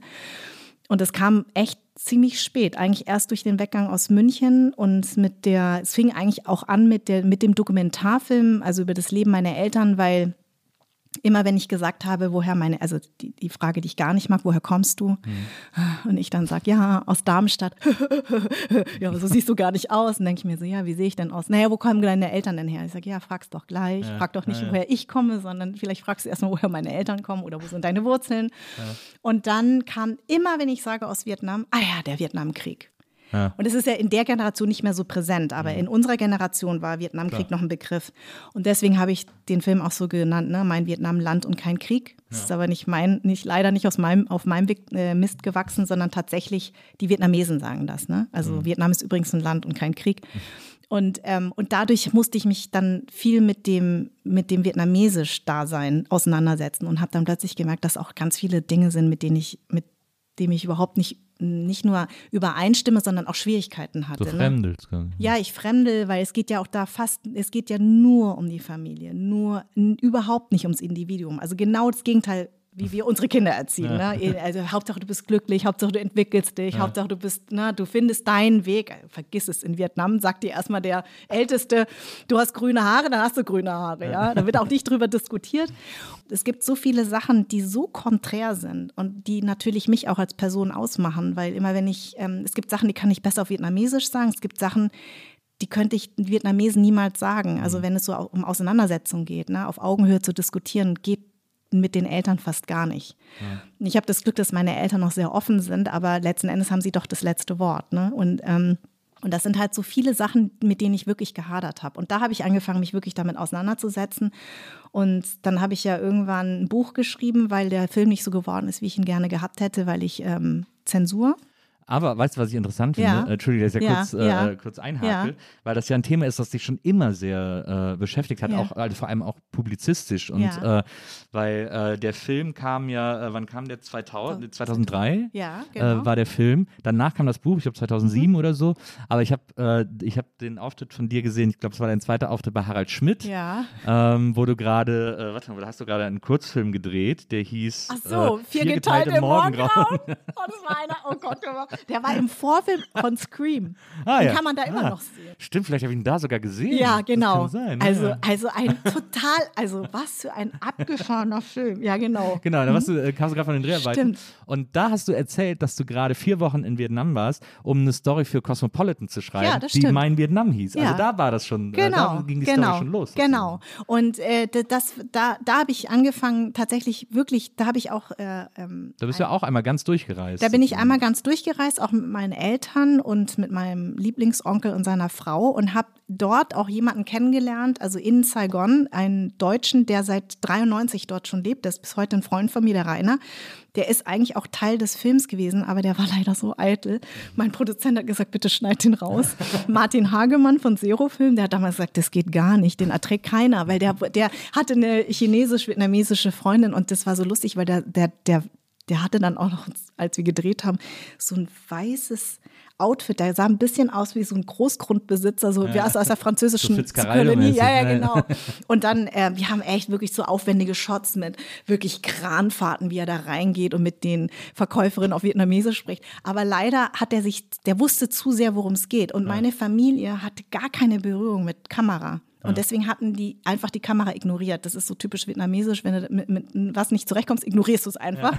Und, ähm, und deswegen hatten die sowas Natürliches. Und die sind leider so abgefallen, dieses Pärchen, weil sie auch natürlich, ne, also es sind beide einfach wahnsinnig eitel.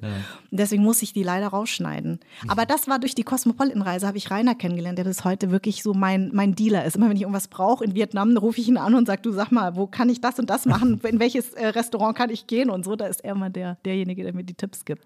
Aber das fand ich so, das fand ich, das finde ich so, äh, das finde ich so toll, dass dich das so lange beschäftigt hat, diese, Ja. dieses Land äh, zu, als ich meine, mittlerweile ist, ist ja, glaube ich, echt ein beliebtes Reiseziel. Ja. Also alle Leute, die irgendwie äh, äh, mal an, an, einen anderen Ort als Mallorca wollen, sagen irgendwie, äh, oh ja, ich fliege jetzt nach Vietnam. Ja, und, das stimmt. Äh, ich sage immer, wenn Sie, äh, wenn Sie Asien light wollen, dann fahren Sie immer nach Thailand. Ja. Also wenn Sie so ein europäisches Asien. richtig ja. ein europäisches, also alles ist so einfach und so, wie man sich vorstellt.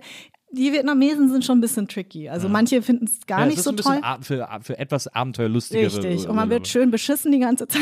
Das muss man einfach wissen. Man wird von vorne bis hinten beschissen. Je nördlicher man kommt, desto mehr wird man beschissen. Das muss jetzt ja, als als als natürlich sagen, sagen, genau. Aber es ist ja auch so, weil der Norden ist ja sehr äh, ähm, immer schon chinesisch und sehr russisch beeinflusst, Ja. während der Süden war schon immer französisch-amerikanisch. Und dementsprechend ist es natürlich auch mehr im Süden laissez-faire als im Na. Norden. Ne? Na. Ja. Aber beschissen wirst du überall. Das ist ja auch, äh, deine Eltern kommen ja aus Da Nang. Da Nang, genau.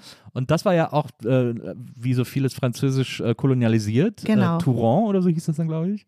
Touran? Äh, Wirklich? Touran oder äh, irgendwie sowas habe ich gelesen. ne? Nee. Nee, Nee? das wäre mir jetzt neu. Dann hast du dich verlesen. Aber das war, äh, Da Nang war sozusagen der erste ähm, Ort oder Stadt, in dem die Amis damals eingefallen Ja. sind, als sie beschlossen haben, dem Kommunismus in ganz Asien äh, entgegenzusetzen. super gelaufen was ist, super gelaufen ist.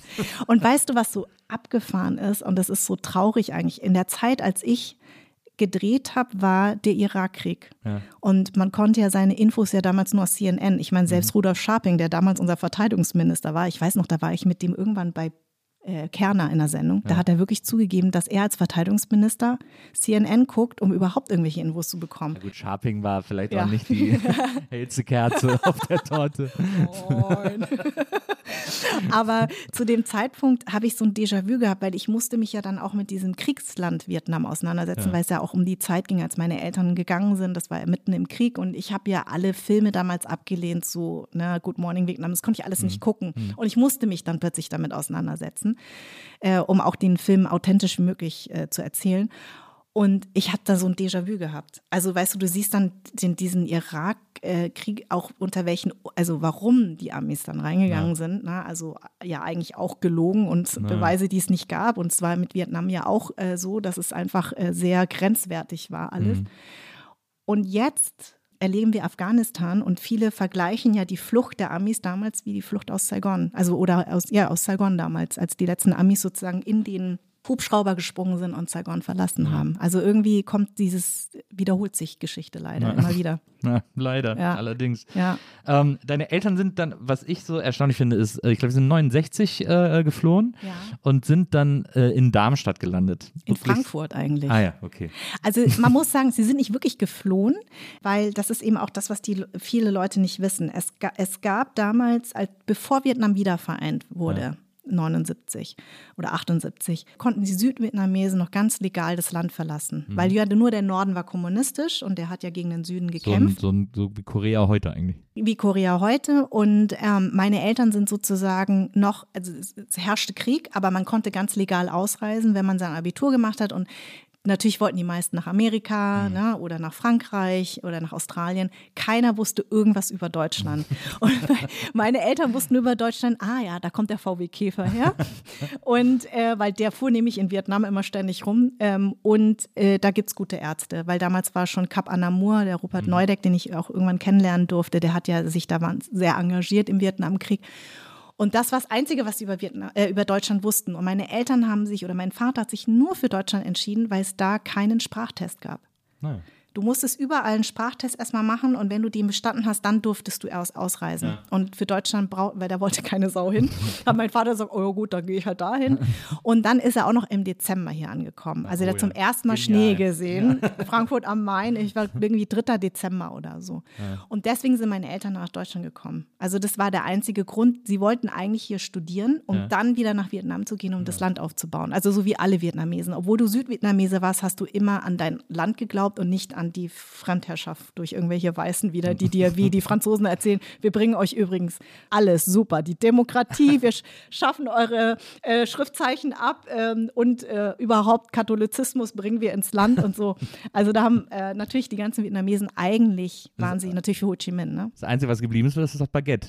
Das Baguette und du, war, du warst schon in Vietnam, ne? Nee, Oder war warst du noch noch nie in nicht? Ah, ich dachte, du warst schon.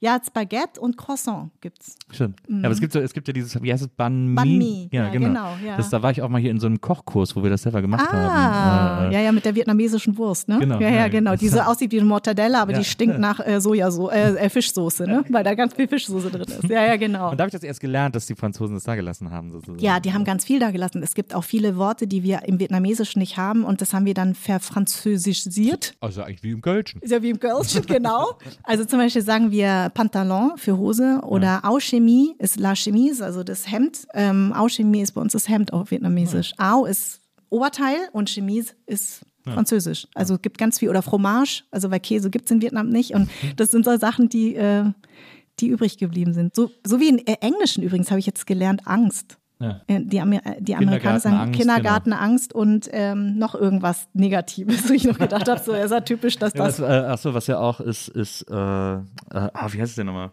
Jetzt komme ich nicht drauf. Aber ich- ich- German Angst finde ich schon krass irgendwie. Also das ist so. Es gibt ja, auch in, äh, in Hollywood Mhm. äh, gibt es ganz viele äh, deutsche Bezeichnungen noch, weil so viele aus dem Krieg geflohen sind nach Hollywood ineinander das Studiosystem erst aufgebaut haben. Ah. Und deswegen steht heute auf Dispos von äh, Filmstudios, steht zum Beispiel auch noch bei äh, Szenen, die äh, ohne Ton äh, gedreht werden, die he- heißen immer noch MOS, weil es mit ohne Sound heißt. Ach, echt? Ja. Ach, krass. Das Und so gibt es noch so in nicht. Hollywood werden noch ganz viele deutsche Ah. Begriffe benutzt, Ah, okay, ja. Nee, ich habe das nur, ich habe Paul Auster bei Alles gesagt gehört. Ja. Da haben die nämlich ein paar Begriffe angesprochen und äh, da habe ich gedacht, das waren eigentlich wirklich nur negative ähm, Begriffe. Ja, es, gibt es gibt noch so einen Begriff, sowas wie Fremdscham, aber es ist nicht Fremdscham. Ja, genau, sowas ähnliches, genau. Das hatten die nämlich auch angesprochen. Äh, Was ist denn nochmal? Ah, ich komme jetzt nicht drauf. ich komme leider auch nicht mehr drauf, Naja. aber uns fällt es bestimmt gleich noch ein. Ja, Im Kölschen ja auch. Im Kölschen ist ja zum Beispiel äh, äh, Kopfschmerzen, heißt ja, Ja. Kopping und Ping, also Pain ist ja, äh, Schmerz auf Französisch. Ach Quatsch. Und äh, das ist, weil halt, äh, also in Köln war ja halb französisch besetzt. Da ist ja jeder einmal durch sozusagen und hat immer so ein bisschen was dagelassen. So. ah, okay. Ach weil ich, so. äh, die Kölner sagt auch, ich fühle mich total malat, wenn der krank Malat, ist. ja, stimmt. Ach Quatsch, Malat ist ja krank. Ach, ach so, das wusste ich gar nicht. Ja, genau. Ja, das ist voll krass. Wieder was gelernt. Geil. Sehr geil. Finde ich sehr Ne, geil. Was ich so, was ich, was ich noch nicht so zusammengekriegt habe. Ähm, deine Eltern, äh, deine Mutter war Chemikerin und dein Vater, muss ich sagen, Papiertechnikingenieur. Ja. Äh, also erstmal weiß ich nicht, was Papiertechnikingenieur ist. Naja, so wie man Papier herstellt. Ah ja. Also das ist eigentlich in, heutzutage ja ein sehr, sehr wichtiger Beruf auch. Also er war schon immer wichtig, aber mein Vater ist Papiertechniker und der ähm, stellte Papier her. So wie Das wir früher in der. Schule auch so, so ein eigenes Blatt geschöpft haben. Genau, genau das, genau das. Und meine Mutter sollte eigentlich laut ihres Vaters Arzt werden, weil der war auch Arzt und ähm, sie wollte nie Medizin studieren, sondern immer Chemie, also wirklich Fächer, die ich schon so, oh, Naturwissenschaften, hallo, da wird bei mir alles erstmal schwarz. Also, zu genau, fächeln. ich war so schlecht in Chemie und die hat den Doktor in Chemie gemacht. Und aber als ich dich kennengelernt habe und ich dich in München besucht habe, hatten deine Eltern ein Restaurant. Mhm. Ja. Und das ist leider das Schicksal aller vietnamesischen Kinder, weil äh, die Eltern wahnsinnig gerne Restaurantbesitzer sind, weil sie so gerne Gastgeber sind. Wirklich? Ja, also, also das ist ja wirklich, also wenn du jemals äh, das Vergnügen hast, mal bei einem, bei vietnamesischen Eltern zu sein, also nicht bei den Kindern, sondern bei den Eltern, das ist Wahnsinn. Also das ist, die, die lieben das, auch wenn sie gar nichts mehr haben, die bekochen dich von oben bis unten und du weißt gar nicht, wie du das alles essen sollst. Und meine Mutter war eben auch gerne Gastgeberin. Die konnte gar nicht so gut kochen. Die hat das in ihrer äh, äh, Jugend gar nicht so gelernt, Ja. weil ähm, mein Großvater war ein ganz, ganz berühmter Arzt und die ist sehr privilegiert aufgewachsen. Und die sollte sich nur auf die Schule konzentrieren. Die war auch auf einer französischen äh, Schule und hat Französisch gelernt. Und, ähm, und dann ist sie gegangen. Hast du auch Französisch von der gelernt? Ja, leider. Also ich ärgere mich bis heute. Meine, mein Gymnasium war das erste, was äh, Spanisch und Französisch angeboten hatte. Und ich hätte mal Spanisch nehmen sollen, weil nach zwei Jahren sprichst du perfekt Spanisch, aber nach zwei Jahren Französisch kannst du gar nichts. Als das Subjunktiv war, habe ich aufgegeben. Und bis heute kann ich nur so, ein- so ich kann, ich tue so, als ob ich könnte, aber ich kann gar nichts mehr. Also meine ganzen Freunde, die Spanisch, was viel einfacher war, oder? Der ist da Casa de Pepe. Genau? Ge- Richtig. Und es wird auch so geschrieben, wie es gesagt wird. Im Französischen ist ja nichts so, wie du es aussprichst, ja, also furchtbar. Und auch dann irgendwann werden die Zahlen Ja, kompliziert. Genau, ja, ja. zweimal 40 und 9 oder so, also völlig bescheuert, ja. Aber meine Mutter hier Französisch mit Vietnam und da musste ich Französisch nehmen, habe voll abgekackt, abgelust. Genau, meine Mutter ähm, hat dann, als die nach Deutschland kam, wir, wir sind ja so Klickentiere, also bin ich auch, Mhm. äh, sehr zum Entsetzen meines deutschen hannoveranischen Mannes. ich habe immer so eine Riesenklicke. Äh, ähm, die Hannoveraner kennen das nicht. Nee, nee, eben, sag ich ja. Und dann aber auch untereinander alle schon was miteinander gehabt, so Maros Place mäßig. Ja, ja, das ist mein Ex-Freund, das ist übrigens auch mein Ex-Freund, das ist auch mein Ex-Freund. Er so, was, bitte? Also an meinem Geburtstag sind immer vier Ex-Freunde da, weil ich mit denen noch allen befreundet bin. Und ähm, ich bin halt so als Kind natürlich in so einer riesen vietnamesischen Clique aufgewachsen. Und meine Mutter war einer der wenigen, also, oder meine Eltern waren einer der wenigen, die eine Küche hatten. Und dann haben sie halt, hat meine Mutter so notdürftig angefangen zu kochen. Damals gab es ja auch die, die Gewürze und so nicht. Und dann hat sie improvisiert und sie hatte schon immer ein Talent dafür. Und dann war natürlich bei uns immer Mega-Belagerung ne, am Wochenende. Also die Männer puffen, weißt du, Zigarette und über Politik diskutiert und so. Und die Frauen haben dann halt irgendwie gekocht. Und deswegen war das schon immer so, dass meine Mutter diesen Traum schon immer hatte. Und dann hat sie irgendwann das Restaurant aufgemacht, und da war ich 13 oder 14 und es war schrecklich für mich, weil ich musste da jedes Wochenende arbeiten. Also weißt du, so Gläser spülen, polieren, dann diese, was ich bis heute nicht verstehe, diese Heißplatten, Ja. weißt du, an denen du dir immer die Finger verbrannst. Ja, dieses, weißt du, diese ja. Heißwasser, genau, stellst du in die Mitte, es kühlt eh schnell wieder aus. Du verbrennst dir jedes Mal die Finger, du musst die richtig sauber machen. Deine Speisekarte war äh, die Nummer 538. also das war bei uns am Anfang auch so, bis ich voll aufgeräumt habe und habe gesagt, Mama, wir machen jetzt was Neues auf und dann bitte so wie beim Italiener, weil der empfiehlt immer Sachen und du denkst immer, ey, ist voll frisch, ne, weil Italiener immer, die können ja aber so geil verkaufen. Ah, heute, heute besonders, nur für dich, ja. Äh, frische Fisch, ja, oh, lecker mit Pasta. Und dann denkst du, oh, geil, voll frisch, dabei so drei Wochen schon im Kühlschrank, weißt du. Und ich habe gesagt, Mama, so musst du es genauso machen. Du musst ihn es voll verkaufen, Karte verkleinern Ja. und nur noch Empfehlungen. Und das war super. Das Hast du so ein bisschen einen auf Rach gemacht? wie Rache. Ne, nee, wie, äh, Rach, Christian Rach, der Ach so, Restauranttester. Christian Rach, ja, genau. denn Ja, die eben. Karte muss kleiner sein, die Karte darf nicht groß sein. Ja, ich ein war damals schon der, so. der Christian Ja. Rach. Ja, ja, genau. Stimmt jetzt, wo du es sagst. Ich habe gesagt, Mama, zieh bitte äh, vietnamesische Klamotten an. Ja. Ja. wir sind vietnamesisches Restaurant, süß-sauer, gleich mal von der Karte streichen. Gibt's bei uns nicht, ja. Nur weil die Deutschen es nicht kennen, süß-sauer runter. Also das, was ja heute so normal ist, wenn du zum Vietnamesen gehst, haben wir damals schon gemacht. Und- kein, die Vietnamesen haben sich damals nicht getraut, weil die haben immer so ein bisschen so chinesisch gekocht, weil das ist das, was der allgemeine Deutsche halt kannte. Ne? Und heute ist ja dieses Chinesische, dieses, was in Deutschland Ja. so in den 18. so- da geht heute keiner mehr Nee, hin. Das, überhaupt du, das ist so völlig, da denkt man aus, boah, das ist alles nur noch dicke Soße und so. Genau, das ist überhaupt keine genau. leichte Küche. Nein, und es ist ja auch so, das wirkliche chinesische Essen ist, Ist ja auch ganz, anders, ja. es Und gibt es, in Kreuzberg so einen Chinesen, wo es so richtig authentische chinesische Ja? Küche gibt. Ja, Ah. Das ist ganz anders. aber in, in der Nähe von der Botschaft, kann es sein? das, äh, nee, das ist da, ähm, äh, das ist äh, an äh, Yorkstraße. Ach so. Die Ecke ah, nee. da hinten. Ah, nee, dann kenne ich das nicht. Ähm, ja, das, das ist ja eben, man möchte ja heutzutage authentisch essen, aber es war ja zu unseren Zeiten, war ja alles äh, eins. Also alle Asiaten waren Ja, halt ja, eins, ne? Ja. Und äh, gerade die sich noch so abgehoben haben, waren die Japaner.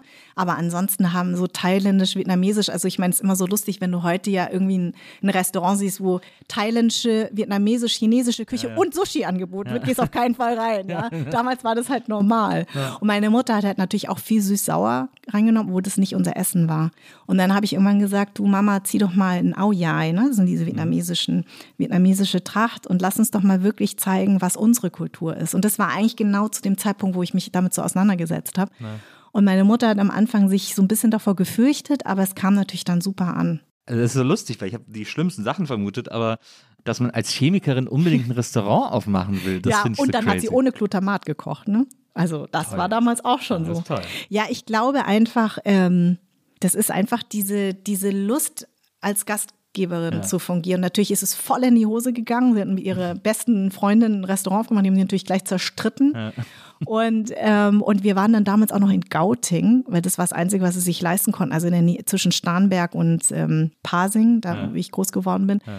Und es war richtig tiefste, na, sag ich mal, bayerische kleine Stadt, äh, Städtchen vor Ort, keine Ahnung. Und Du, äh, kann, du darfst schon Kaff sagen. Kaff, also okay, ist, Kaff, genau. Okay.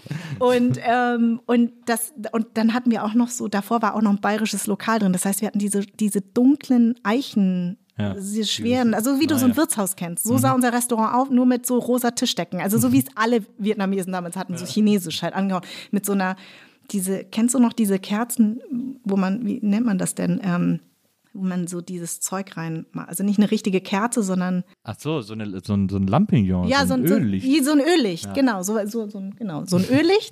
und äh, das war auf unserem Tisch, also noch nicht mal eine richtige Kerze und dann halt alles so in rosa und äh, weißen Tischdecken. Und dann so eine Speisekarte, die auch noch au- von außen aussah, als würde es in einem bayerischen Lokal sein und dann aber so dick, weißt du, so, so sah Diese unser braun, das braune Kunstleder. dieses braune Ja, ja. Kunstleder, genau. Und dann, äh, als ich dann äh, anfing zu moderieren, habe ich meine Mutter irgendwann überredet, in die Stadt zu ziehen und einfach ganz schlicht zu werden. Also so wie, also obwohl die Vietnamesen sind ja nicht so schlicht von der Einrichtung her, aber ich habe gesagt, lass uns mal wirklich total reduzieren. Und das kam super an. Also es hat sie auch echt erfolgreich geführt. Ja. Das ist ja, äh, ähm, ich finde das einfach sehr faszinierend, wie du dich quasi immer sehr, sehr leidenschaftlich, aber trotzdem auf so eine, ja, ist jetzt auch ein doofes Wort, aber auf so eine unaufdringliche Weise für die vietnamesische Kultur eingesetzt hast. Ich habe mal ein Interview mit dir gelesen, äh, wo du gesagt hast, äh, du freust dich jetzt äh, auf die Eröffnung des Wirthauses in Ja, Berlin. ja. Und dann habe ich mal die Geschichte des Wirthauses nachgelesen und das ist ja nicht so gut gelaufen. Nee, überhaupt nicht. Zum Ende raus, muss man sagen. Nee, überhaupt nicht. Aber da habe ich schon verstanden, also als man gelesen hat, was die so vorhatten und so, klingt das natürlich eine saugeile Ja, Idee. ja, so wie die Vietnamesen immer sind. Das klingt immer saugeil und am Ende raus funktioniert es halt überhaupt nicht.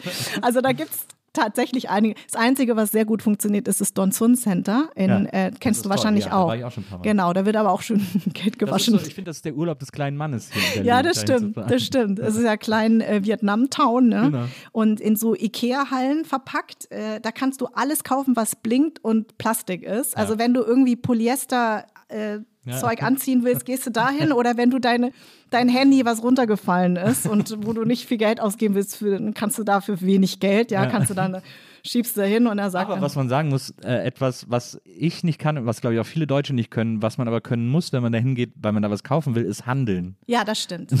Weil Das ich habe einfach immer den ersten Preis bezahlt. Ja, Die haben genau. mich, glaube ich, alle angeguckt, als hätte ich sie nicht mehr Ja, alle. genau, irgendwie so. genau. Deswegen sage ich ja, die Vietnamesen bescheißen immer. Deswegen immer handeln, ja. Und die, das ist ja, gehört ja fast zum guten Ton, weißt du? Ja, ja. Ja, das stimmt. Da- Und, und du kriegst da wirklich die besten äh, vietnamesischen Zutaten. Mhm. Also für wenig Geld. Also nicht so teuer Asiamarkt hier in der Stadt, sondern da kriegst du wirklich ähm, alles und kannst wirklich authentisch essen. So Hühnerfüße und, und Hühnerherz und Ja. keine Ahnung, das kannst du ja alles essen. Kannst du auch ein Isst bisschen. du das auch? Ja, ich esse. Also Hühner, Hühnerfüße nicht, aber Hühnerherz. Also ich bin schon so Innereienmensch. Ist, ich meine, ist ja in der deutschen Kultur auch total Ja, eben. verbreitet, so Das, Innereien. genau. Ähm, und äh, was ich auch lustig finde dort ist ähm, illegale Glücksspiele. Die hatten ja auch schon einige Razzien hinter sich. ähm, also ich sag jetzt mal, du kriegst, glaube ich, da fast alles. Oh, die habe ich noch nicht gesehen, die Glücksspiele. Das Ja, ist gut. ja, da hätte ja, ich wahrscheinlich viel Geld verloren. Ja, Poker. Poker ist ja sehr Ah beliebt. gut, das ne? kann ich gar nicht. Mhm. Und dann, und dann, was ich auch lustig finde, ist ähm, ähm, ja die Hochzeitsfeiern da. Ja. Also wenn du eine authentische Feier mal erleben musst, musst du eigentlich nur dahin gehen, weil das ist ja sowas von unerotisch, also unsere Hochzeitsfeiern, weil die Braut muss sich fünfmal umziehen, muss eigentlich die ganze Zeit immer nur zuprosten, dann werden Videos gemacht und Fotos und das war's. Also nach drei Stunden ist das Ding aber vorbei. Ne? Aber ist ja immerhin sehr effizient. Sehr effizient, aber sehr unromantisch. Also die Braut ist besoffen, weil sie natürlich den ganzen Tag nichts gegessen hat und ist völlig fertig, weil sie sich viermal umziehen musste. Ja. Also, ja, das ist wirklich. Ich habe da mal, äh, ich, ich war da mal und habe dann gedacht, äh, jetzt wage ich mal was und habe dann äh, was bestellt. Da sind vorne so ein paar, Imbisse, wo es auch sehr authentisches Essen Mhm, wohl gibt. Und dann habe ich mir da was bestellt, wo ich irgendwie nur so, äh, da stand irgendwie, wie es heißt oder ich weiß gar nicht mehr oder ich habe auf ein Foto gezeigt oder so. Habe mir einfach sehr, einfach irgendwas bestellt. Und das war dann so eine Suppe mit so einer ganz komischen Wursteinlage, die, so, die sah super weird aus. Ähm, die habe ich dann, ja, das war so, das war wie so ein, fast wie so ein Semmelknödel, wie so eine Scheibe, so ein so. Serviettenknödel, so sah das so fast aus. Das muss Nordküche sein. Das ja, war, ich denke ich auch. Ich denke auch, dass, dass es sich um Nordküche gehandelt hat. Ähm, aber da war ich lang nicht mehr, aber da bin ich immer gerne hingegangen. Nee, das ist echt super. Aber da passieren ja auch so ein paar Sachen. Also der, der Besitzer der Hallen, ähm, der ist ungern in der Presse. Na. Und ich weiß, dass viele Filmemacher immer wieder versuchen, dort zu drehen, unter anderem häufig auch mit mir, weil, ne, also wenn man so ganz äh, Klischee-Rollen spielt, dann spielt es immer im Don Sun Center. Und ich weiß immer, dass der nicht so gerne weder gefilmt noch sonst was, also er will es auch gar nicht erwähnt bekommen und dann kriegst du immer gleich Post von seinem Anwalt und so. Ja, verstehe. Ja, ja, verstehst du, ne? jetzt keine Post von seinem Bestimmt, hundertprozentig. Die vietnamesische Mafia steht gleich hier durch, ich sag's dir. Aber wir sind ja Gott sei Dank bei dir zu Hause, nicht bei mir. Ähm, was ich auch noch interessant finde, ist, du hast mal in einem äh, Interview erzählt, dass du ähm, ein totaler Proll bist, wenn es um Fußball geht. Ja, das stimmt. Und äh, du hast dann, ich habe woanders habe ich gelesen, dass du erzählt hast, äh, du bist Fußballfan geworden, weil dein Vater immer Fußball geguckt hat Ja. und du warst Fan von deinem Vater. Genau. Und deswegen fandst du dann Fußball interessant. Genau, und zwar war er damals Leverkusen-Fan. Ich wär, Ist wär, okay. wär, also wie kann man denn Leverkusen-Fan Ich war sein? früher auch Leverkusen-Fan. Ach so, zur Zeit, zur deswegen. Zeit, als Ulf Kirsten da war. Ach so, das war eine verstehe. gute Zeit von Leverkusen. Ja, er meinte auch damals in, also gerade als er nach Deutschland kam, hat Leverkusen echt guten Fußball gespielt. Also ich meine, die spielen ja immer noch, jetzt spielen sie gerade auch wieder gut, aber naja, ich weiß Ich nicht. weiß nicht, ob man als äh, Hertha-Fan äh, dann nicht in einem relativen Glashaus sitzt. Nein, du musst es mal so sehen, ja.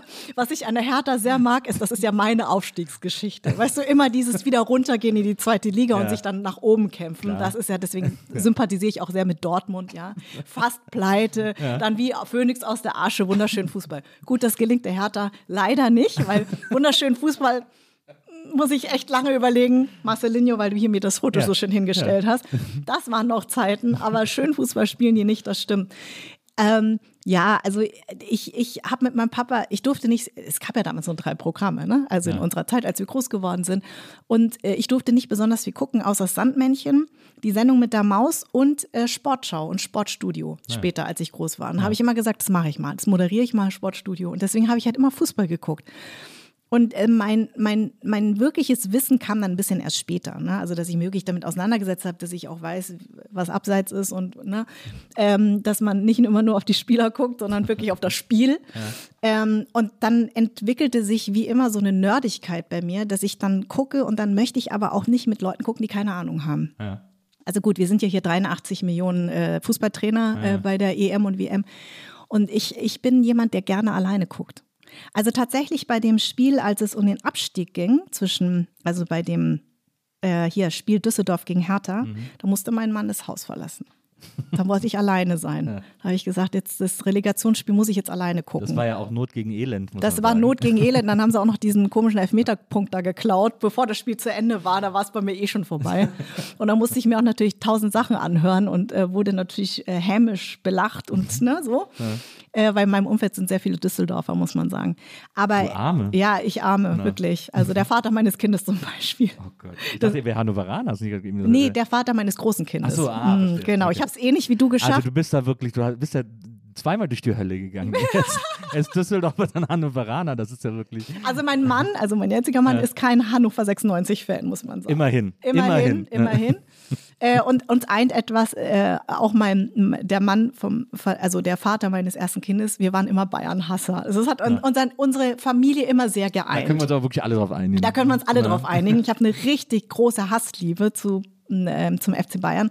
Und bin aber damals viel um die Häuser gezogen mit Pratzo, dem jetzigen Sportchef. Was ich, Der, der mal, der mir, ich habe den mal kennengelernt auf irgendeiner Party, weiß ich nicht, ich glaube, da habe ich aufgelegt, ich habe in München mir viel aufgelegt Ja. und äh, den habe ich da mal kennengelernt und da hat er gesagt, er hätte durch mich damals Deutsch gelernt, weil er mich immer auf Viva geguckt hat. ach Quatsch, naja, ist ja nicht viel draus geworden. nee, man muss ja wirklich sagen, ob ich da was falsch gemacht habe Ja, oder so, man genau. weiß es nicht. Ja, genau. Nein, aber ich mochte den immer sehr gern. Ähm, ich nur als Sportdirektor weiß ich nicht. Und äh, Mehmet Scholl, das waren immer die beiden, mit denen ich damals, das war noch meine Zeit, mit denen ich echt viel in München äh, äh, um die Häuser gezogen bin. Aber trotzdem habe ich mit Bayern nichts anfangen können. Ich war immer so dann erst recht äh, für, für, ähm, für die Löwen. Und das, das war dann aber immer so, natürlich immer so ein bisschen Hassliebe. Ne? Also irgendwie bewundere ich sie ja dann doch für das, was sie geschaffen haben. Nein, das, nein, nein, das darf man nicht. Nein, nein, nein, nein, nein. Das erlaube ich nicht. Das erlaubst du nicht, ja, ja. Der Gutmensch schön ist. Nein, also ähm, und äh, ich gucke sehr viel Basketball, weil mein Mann arbeitet ja bei Alba Berlin, wobei ich schon Alba Berlin geguckt habe, bevor ich ihn kennengelernt habe. Aber wie bist du denn zu Hertha gekommen? Ja, das ist, ich glaube, das ist so einhergegangen mit gegen München sein, Ja. hier äh, damals in diese Stadt zu kommen, das erste Mal Olympiastadion, Mas Marcelinho gesehen und dann der Hauptstadtclub war damals einfach immer die Hertha. Union war ich nie, wobei ich, das darf man ja als Hertaner gar nicht sagen, sie doch sehr bewundere, was sie seit zwei Saisons hier so hinkriegen. Und ähm, ja, und dann halt natürlich so ein wahnsinniger Leidensweg mit der Hertha, das schweißt halt zusammen. Und dann sitze ich jetzt auch noch im Kuratorium schon seit längerer Zeit. Das war auch eher Zufall, weil ich irgendwann die Wiederaufstiegsfeier moderiert habe. Und da hat mich unser damaliger Ehrenpräsident, der Herr Schipphorst, gesehen. Und da hat er gesagt, die ist irgendwie lustig. Und dann hat er mich gefragt und hat gesagt, Sie sind die einzig junge Frau in unserem Kuratorium. Ich so, ja, warum nicht? Ich bin wenigstens die, die wirklich von der Pike auf sagen kann, wie so Kiezfußball funktioniert. Und äh, weil die, die, ähm, das Kuratorium kümmert sich ja sehr viel um die Akademie und um, um, um, um, um die Jungen und die Kinder. Und ich finde toll, was die machen. Also das muss man wirklich sagen. Das weiß ich von, von sozusagen aus der, aus der Praxis, nicht nur aus der Theorie. Ja. Ähm, du hast ja auch mal erzählt, dass äh, Vietnamesen äh, wahnsinnig gerne Fußball gucken, Ja. aber wahnsinnig schlecht Fußball spielen. Total.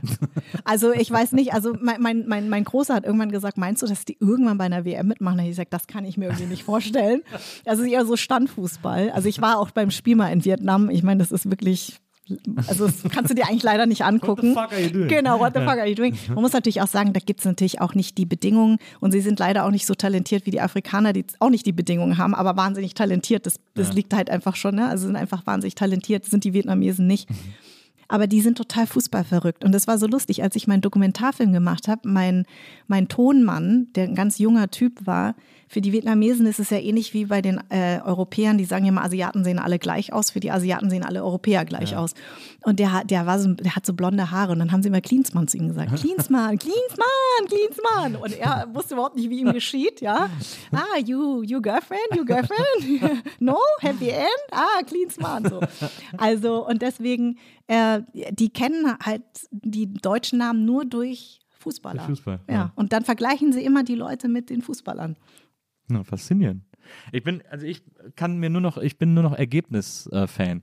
Ich kann die Spiele nicht mehr gucken. Ich halte es Ja. nicht aus. Das Aber seit wann nicht mehr? schon lange. Ach so. Ich halte es einfach nicht aus, mir die Spiele anzugucken. Aber du bist FC Köln. Ja. FC-Fan, meine Genau, ich. FC Ja. und Giesing.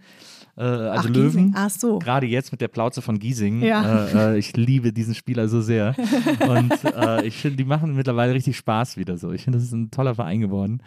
Ähm, Wobei FC richtig erfolgreich ist. FC beim FC läuft ganz gut. Also ja. FC hat äh, ja auch der Hertha richtig einen eingeschenkt. Ja. Aber weißt du, Tut mir weil leid. Hm? ja, es tut mir ja, was soll ich sagen? Aber weißt du, ähm, was ich schon sagen muss, ist, ich kann seit der Pandemie nicht mehr richtig gucken. Also ich fand schon, also Basketball kannst du ohne Fans gut gucken. Ja. Das ist ein schneller Sport, das Ja. ist irgendwie ein Sport, da passiert was. Aber wenn du halt Fußball guckst, dann kann es ja häufig du 0-0 musst ja- ausgehen. Aber du bist ja auch, äh, hast ja auch selber gesagt, du bist ja auch so ein Stadionproll. Ja, ich gehe nächsten Samstag ins Stadion. Ja, so. das stimmt. Also für mich war der größte Moment, als ähm, damals die Hertha abgestiegen ist, äh, Bayern leider auch noch an dem Tag den Pokal in, in äh, also die Meisterschale in äh, Berlin, Berlin, bekommen hat. Boah, und dieser Stadionsprecher, da kriege ich immer schon die Kratze, wenn ich den höre, auch noch das Mikro übernommen hat. Ich so, äh, also doppelt bestraft. Durfte ich vor der Ostkurve Kurve sprechen und habe gesagt, Leute, wir steigen nächste Saison wieder auf, was ja auch so war. Das muss man der Hertha ja schon lassen. Ne? Also wenn man jetzt den HSV sich anguckt oder auch Köln, die jetzt länger gebraucht haben oder äh, Bremen, die nie wieder wahrscheinlich aussteigen, ähm, muss man ja schon sagen, und Schalke wahrscheinlich auch nicht mehr, äh, da muss man schon sagen, dass die Hertha ja eines geschafft hat, die sind zweimal abgestiegen und zweimal wieder gleich aufgestiegen und so. Und ähm, genau, ich, ich, ich kann, also es ist immer so eine Mischung. Manchmal bin ich richtig prollig und schreie nur rum und manchmal bin ich ganz still. Aber es ist auf jeden Fall so, das ist beides ist meinem Sohn peinlich. Also ich, ich Aber man ähm, kennt dich in der Kurve, die Ultras kennen dich auch alle. Ach so, nee, das nicht. Nee, nee, nee. Also ich stehe ja auch nicht in der Kurve. Nee, die stehst kennen mich, glaube ich, nicht. Ich stehe, sage ich mal, unterhalb der Ehrentribüne. Aber die Leute dort kennen mich auf jeden Fall. okay, ja. Aber ich war jetzt auch eineinhalb Jahre nicht mehr da und davor auch nicht, weil da habe ich gerade den Kleinen bekommen. Und da waren wir einmal im Stadion, der fand es schrecklich, der wollte immer nur Hertinho sehen, ansonsten fand das nur zu laut. Und jetzt versuchen wir jetzt am Samstag, machen wir den zweiten Versuch. Mhm. Aufregend. Mhm, Gegen Freiburg, den ich also sehr mag, den Streich. Ich habe äh, ich hab im Olympiastadion habe ich die Bayern verlieren sehen in dem schönsten Spiel, äh, das ich gesehen habe, und zwar DFB-Pokalfinale gegen Frankfurt. Ah, Das war so schön. Das war so ein wundervolles Spiel und das hat meiner Seele so gut getan. Und ich war äh, mit einem Freund, ein Freund hat mich mitgenommen, auf Einladung von der Telekom, die uns äh, von der Telekom-Zentrale in Berlin ins Stadion gefahren haben in Bussen und uns allen so Bayern-Schals gegeben haben, umsonst. Ach so, stimmt, das hat ja einen Sponsor. Genau. Nein, wie und dann habe ich mir geil. im Stadion direkt einen Frankfurt-Schal gekauft, weil ich direkt Frankfurt geliebt habe, weil die so, weil die hatten als, die haben als, als Hymne, als Vereinshymne hatten die ein Lied von Tankard. Das ist so eine Metal-Band, die sonst nur Lieder über Bier schreibt. Die haben, die haben, das, die haben das offizielle Eintrachtlied. Und Bier, ne? Ja, genau. Ja, die haben genau. das offizielle Eintrachtlied. Das fand ich sofort so gut, dass ich mir sofort einen Frankfurt-Schal gekauft habe. das dann stand ich mit diesem Frankfurt-Schal zwischen diesen äh, quasi gekauften Bayern-Fans, die Ja. den Schal geschenkt bekommen haben. Äh, und dann haben wir auch noch gewonnen. Ist das, war, geil. Das war dieses letzte Tor, als er da alleine aufs Tor zugelaufen Ja, ist. Das geil. war so herrlich. Das also für so mich herrlich. war die schönste Ära, das muss man ja äh, sagen, als Klopp halt ne, in Dortmund und Ja. die einfach dann mal zwei Jahre hintereinander so ein eingeschenkt bekommen haben, dann haben sie natürlich auch die halbe Mannschaft gekauft. Ne? Das ist ja typisch Bayern wieder. Aber ähm, ja, und das Schlimme ist, das ist das Allerschlimmste. Mein Papa ist seit Pep Guardiola Bayern-Fan. Und wir können nicht mehr zusammen Fußball gucken. Also wir können uns auf Hertha noch einigen, aber wenn Dortmund spielt, boah, das ist wirklich, und mein Vater ist ja noch leidenschaftlicher als ich. Wir gucken dann getrennt tatsächlich. Es geht nicht Was mehr. war, war, war er die ganze Zeit Leverkusen-Fan, bis er Bayern-Fan wurde? ja, Oder? also mein Vater ist so ein totaler. Opportunist. Weißt du? So typisch Vietnamesen. Ah, Ja, wer er- gewinnt? er- Ach, die. Naja, dass er Bayern-Fan ist, ist ja, der lebt ja immer noch in München. ne? Das Nee, ja die okay. leben jetzt hier. Ja. Schon ganz lange, aber also in, in Berlin auch gar nicht so weit weg von dir. Aber ähm, es ist wirklich äh, schrecklich, weil der, der ist so ein Bayern-Fan. Soll wenigstens Union-Fan werden? Ja, oder, also Oder TB Berlin, oder, obwohl das kann ich im Fernsehen gucken. Ja, genau. Ja, aber weißt du, so Hardcore-Bayern-Fan. Und ein Freund von mir hat irgendwann gesagt, na, hast du Bayern-Unterwäsche auch noch an? Und ich sage, oh, Papa, ey, wirklich. Also das ist wirklich schwer. Und tatsächlich zu Hertha können wir zusammen gehen. Wobei ich immer sagen muss, immer wenn mein Papa dabei war, hat Hertha verloren. Und der kommt diesen Samstag mit. Also es ist Oh, oh. kein gutes Oh, oh. Gut, gegen Freiburg kann man auch leicht verlieren und ich glaube, die Hertha muss halt jetzt mal was machen. Sie haben ja, äh, Pal Dardai ist ja jetzt. Pal der, Dardai. Äh, Pal Dardai ist ja. Ja. der Trainer. Ja. Der äh, ist der Spieler mit den meisten Spielen für die Hertha. Ja, das stimmt. Und ich durfte ihn auch schon kennenlernen. Ähm, und zwar hat mein Sohn mal so ein, äh, also der Große hat damals so ein ähm, Talent, also die machen ja immer so Sichtungsspiele, ne? Also und da war Paul Dardai damals da als ehemaliger Spieler und hat die Kinder motiviert. Und da gibt es ein Foto noch von meinem Sohn mit Paul Dardai. Cool. Witzig. Also was Aber würdest du sagen, Fußball ist der Sport, den du am interessantesten findest? Du bist, ja- du bist am meisten Fußballfan oder ist es mehr Basketball? Es ist tatsächlich mehr Basketball geworden. Also ich bin, ich bin immer, wenn ich mich für etwas begeistern kann, dann lese ich auch alles und gucke mir alle Spiele an, sehr zum Leidwesen meines Mannes, weil tatsächlich ist es so, dass ich am Wochenende manchmal gar nicht mehr rausgehe, weil 15 Uhr Konferenz. Dann irgendwann abends kommen auch noch die ganzen Basketballspiele. Ähm, nee, ich muss sagen, in den letzten Jahren ist es ein bisschen tatsächlich mehr ins Basketball gegangen, weil ich immer mehr die Regeln verstehe. Das ist äh, für mich ja immer so frustrierend. Also beim Fußball das ist langsamer, sage ich mal. Da kannst du das noch irgendwie nachvollziehen. Deswegen ist es auch, glaube ich, so ein beliebter Volkssport. Was versteht ja fast jeder. Beim Basketball ist wirklich krass. Also du musst schon ein Auge dafür haben, warum das jetzt ein Foul ist, warum das ein Schrittfehler ist und ich sehe es immer noch nicht. Ne? Also mein, mein Sohn spielt und mein, mein Mann ja auch. Die sehen sofort beim Antritt, dass es schon ein Schrittfehler ist und das ist total frustrierend für mich. Aber ich liebe m, Basketball tatsächlich in den letzten zwei Jahren mehr als Fußball. Die, weil, die, weil aber auch die Kultur interessanter ist? Oder? Ja, es ist natürlich mir ein bisschen näher. Ich meine jetzt auf Netflix zum Beispiel hier, äh, wie hieß das? The Jordan, ne? Äh, Die- ja, die- diese, die- diese Doku jetzt da, äh, The Last, wie hieß The, die? genau, the, äh, äh, hier, ja genau, die über, über Jordan, Genau. über Michael Jordan, der eigentlich wirklich ein totales Arschloch ist, muss man sagen, aber mega faszinierend. Bei uns hängt auch überall Jordan-Plakate rum und so, weil das diese Generation von meinem Mann sind ja totale Jordan-Fans. Ähm, bei meinem Sohn ist es eher LeBron James und äh, also deswegen ge- verschiebt sich das so ein bisschen. Aber ähm, ja, ich bin natürlich auch so eine Hip-Hopperin. Ne? Also es ist natürlich, die, die schwarze Kultur ist mir natürlich schon immer näher. Es ist der elegantere Sport, der schönere Sport und es, es passiert halt immer was. Es ist selten langweilig. Und beim Fußball, du kannst schon krasse Spiele erwischen, wo es echt 0-0 ist und du gähnst und denkst, boah, jetzt passiert mal da was. Und, jetzt, und man muss sagen, obwohl die Fußballer mal gerne über die Basketballer sagen, es ist ein körperloser Sport, das stimmt nicht. Also das ist wirklich, also wenn du dieses Rumgejammer von den Fußballern siehst, also dann musst du echt mal zum Basketball gehen. Das ist schon krass. Also Ja, bist du wie beim Handball. Also da ist, Ja. ich glaube, Handball und Basketball haben so ähnliche Physis, die das irgendwie den Leuten abverlangt. Genau, Äh, genau. Und, ja. da, und das, wie gesagt, da passiert immer was. Und ähm, ich gehe auch am Sonntag zum Pokalspiel äh, bei den ba also zu Alba Berlin. Und es ist schon so, dass, dass ich mittlerweile schon mehr dem Basketball zugetan bin. Verstehe. Mhm. Ich will ja hier unbedingt, äh, gibt es auch hier um die Ecke äh, in Curling-Verein. Weil Curling, dieses, wo die am Boden so Genau. rumwischen. Das, weil das meine, es wäre meine Chance, noch olympisch zu werden. So, ey, wirklich. Also, das ist ja so Das wäre doch geil, wenn du mit Mitte 40 irgendwie nochmal so einen Sport machst. Ich bin auch wirklich weil nicht du, ein, sportlich. weil du einmal bei Olympia dabei Ja, sein weil ich willst. dann bei Olympia ja, okay, das ist wirklich ein Altherrensport. Das habe ich noch nie verstanden, dieses Curling. Das ist doch super entspannt. Ich gucke das wahnsinnig gerne, weil es Ehrlich? ist so entspannt. Guckst du auch Dart? Nee, Dart ist mir zu prollig. Okay, gut, weil es, es, es, es gibt so Aber Dart ist ja auch so komisch, diese, diese Live-Atmosphäre beim Dart finde ich super weird. Ja. diesen- wo so Mallorca-Leute Ja, mit, ja. so, mit so Bier-T-Shirts so, äh, und so Lieder singen Ja, und so. genau, und genau. So, hä, was, was Aber ist Curling, ey, das, was findest du denn daran dieses, entspannt? dieses Schrubben und die, es ist ja wie Boccia eigentlich. Und Aber bist du so ein ordentlicher Mensch? Also, Nee, gar nicht. Nee, Gar gar nicht. nicht. Ach Nee. so, ich dachte, du hättest vielleicht so einen Putzfimmel oder so. Dann könnte ich das eher noch so nachempfinden. Aber dieses Rumgeputze, dieses ich, hektische. ich mag dieses, ich mag dieses, dieses, äh, ich finde, das sieht wahnsinnig cool aus, wie diese auf Knien das Ding so langsam Gott, schieben. Nils, und also es ist so gerade warst du mir noch sympathisch, ey, aber jetzt geht's, jetzt wird's weird langsam. Ja, aber, aber ich könnte zu Olympia, wenn ich es richtig Ja, anstelle. okay, das verstehe ich. Ich würde dich auch begleiten als Cheerleader. Haben So. die Cheerleader? Können wir einführen. Also ich, weil du weißt Wir ja, beide Let's revolutionieren Dance. das Curling. Ey, auf jeden Fall, weil ich kann tanzen und du machst und ich mache dann so mein eigenes Cheerleading-Programm. Ja, aber so, weißt du, weil Cheerleading ist ja eigentlich so verpönt geworden seit MeToo.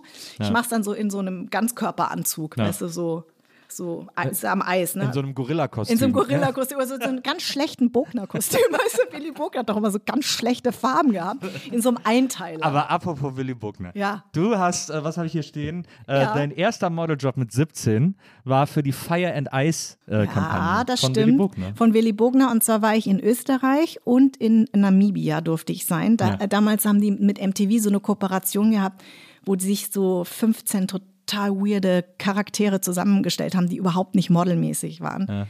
Ähm, und die aber so für Bogner standen, für Fire and Ice. Und da durfte ich dabei sein und habe gleich äh, mir null Punkte in meiner Facharbeit damals ein, einkassiert, weißt du, so Englisch-Leistungskurs, egal, meine Eltern voll cool, ja, fahr, mach das.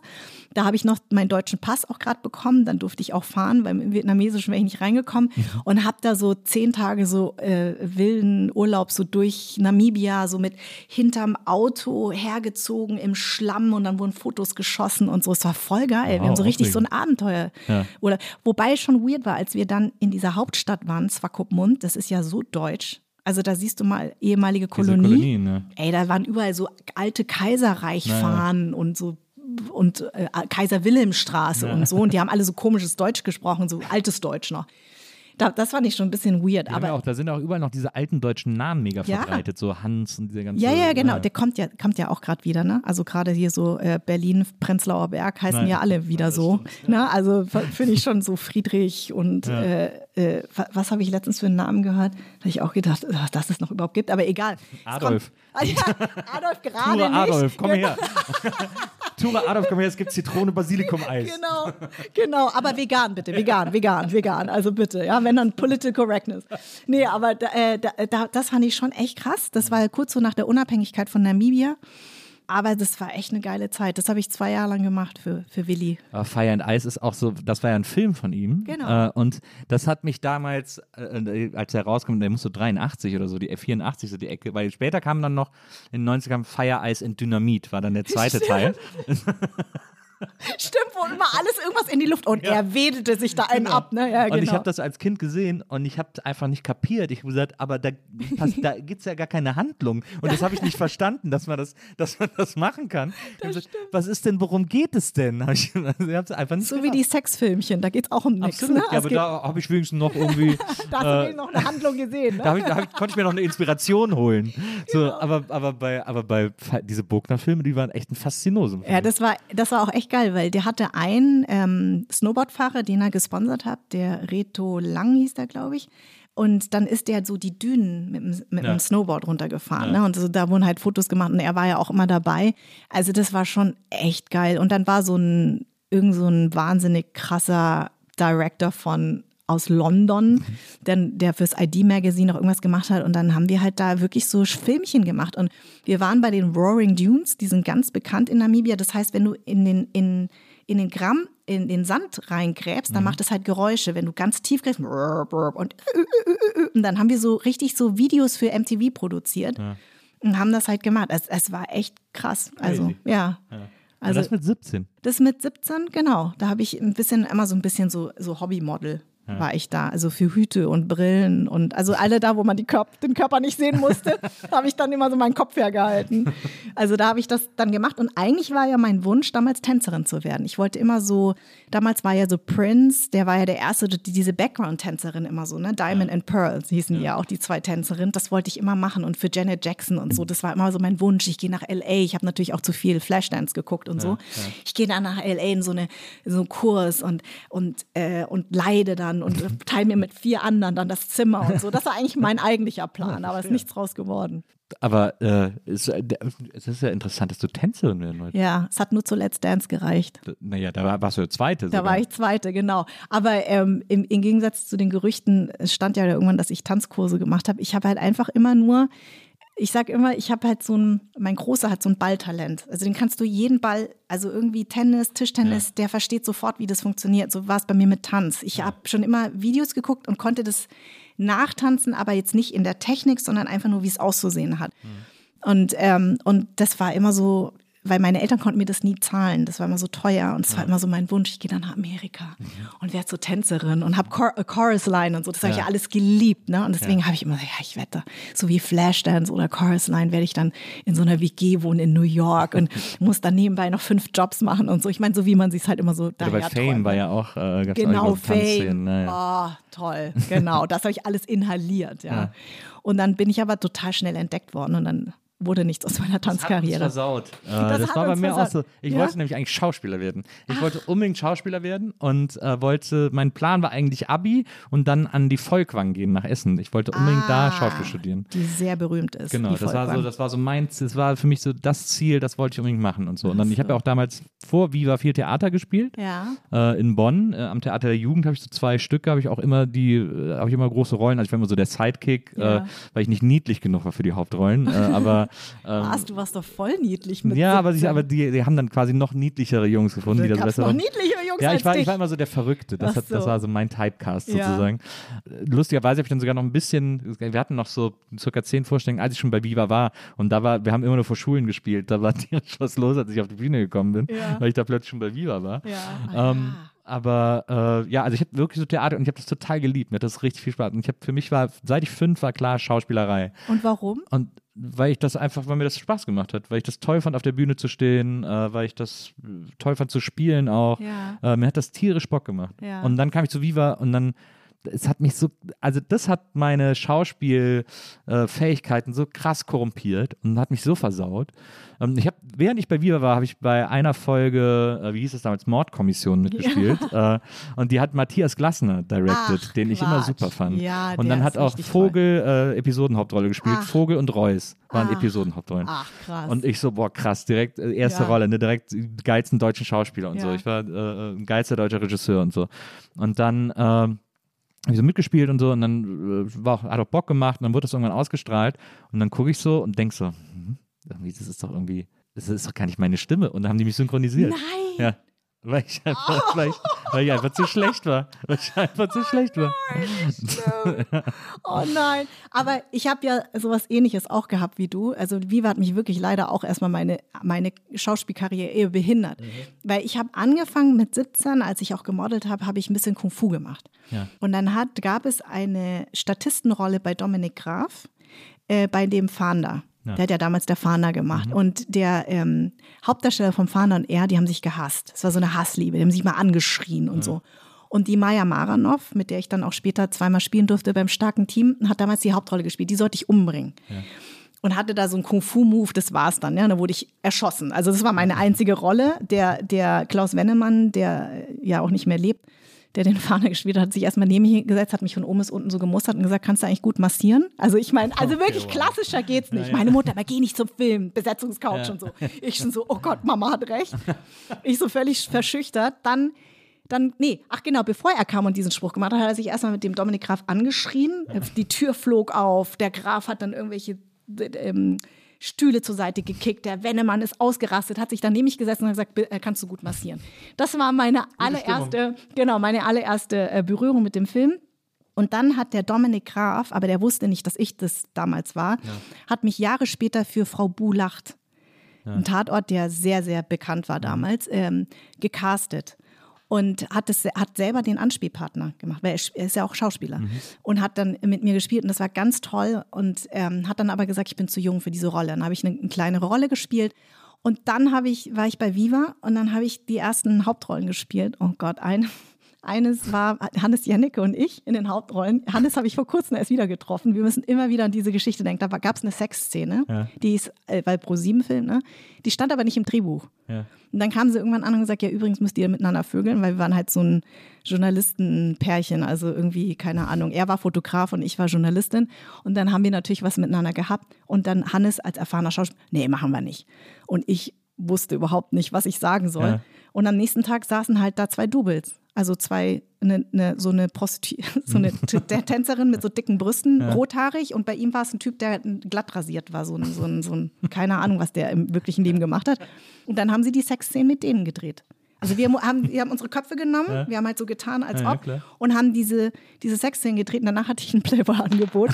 und dann musste ich aber sagen, ey, übrigens sind es nicht meine Brüste. Ich habe nicht so große Brüste. Und die sind übrigens, ist die hellhäutig und hat so helle Nippel. Also es kann irgendwie nicht mein Körper sein. Aber das waren meine ersten Schauspielerfahrungen. Und das war so schlecht, dass die Casterin, die Andorte Braker, die mich eigentlich zu Dominic Graf gebracht hat und die mich so als neues Talent gesehen hat, hat mich jahrelang nicht mehr besetzt, Ach weil es Mann. so schlecht war. Und bis heute schäme ich mich zu Tode, wenn dieser Film läuft. Also ich kenne das so ein bisschen, weil natürlich wurden wir, ich meine, außer Heike hat es, glaube ich, keiner geschafft, Absolut. damals gleich in diese A-Liga Ja, aufzusteigen. absolut. also die hat mit Detlef Book es ein bisschen besser gemacht als wir. Das stimmt, das stimmt. Ja, aber das war, das hat mich, äh, das hat mich auch wirklich gebrochen, äh, nachhaltig. Also Ja? dann, ich habe dann auch, ich habe jede, äh, jeden Glauben an mein schauspielerisches Talent verloren. Ja, klar. Ich hatte dann noch eine, so eine, ich habe noch in einem so einem Fernsehfilm irgendwie äh, mit Anna losgespielt und so, dann war ich auch so schlecht und ich habe dann einfach gedacht, okay, das ist, das wird einfach nichts mehr. Und dann, als ich Regie studiert habe, äh, äh, äh, da habe ich es auch immer noch so gedacht, da habe ich ein paar Mal bei, äh, bei Kommilitonen in den Kurzfilmen ausgeholfen als Schauspieler und das fand ich auch immer grottig. Ich habe gesagt, ich würde mich niemals besetzen, das ist ein absoluter Albtraum. Und jetzt aber so, äh, viele Jahre später, jetzt kriege ich gerade wieder so langsam Lust, aber so, Ja. ich hätte auf jeden Fall, also ich will eigentlich Theater spielen. Ich hätte Ja. Bock auf so ein bisschen so Boulevardtheater oder so. Ah, okay. So dieser, dieser Auftritt aus dem Schrank, hey, Ja, was machen Sie da? So. Also das ist so, äh, da merke ich so, da hätte ich so Bock drauf, sowas mal zu machen. Aber ich glaube, also was, äh, was mich besser gemacht hat, war tatsächlich, dass ich mich dann habe coachen lassen. Ja. Weil ich Ja, kam ja auch wie die Jungfrau zum Kinde. Ich dachte halt, nur beim Schauspiel mache ich es halt so wie bei Viva. Irgendwie lerne ich das dann schon. Und beim Schauspiel gehört halt ein bisschen mehr dazu. Und ich glaube, das Coaching, was ja damals auch völlig verpönt war, wenn man sich coachen hat lassen, weil wir sind ja so ein Theaterland, ne? Und man macht eine Schauspielschule. Und Schauspielschule habe ich halt nie gemacht. Und das hat mich, glaube ich, tatsächlich, ähm, und dann halt durch die Erfahrung, die kam, das hat mich besser werden lassen. Aber ich habe einfach den Fehler damals gemacht, auch durch den damaligen Manager, einfach alles anzunehmen und zu meinen, ich kann das. Und das ist natürlich Quatsch. Also das, das war klar. Und, und schlechte Regisseure zu haben, das kommt noch hinzu.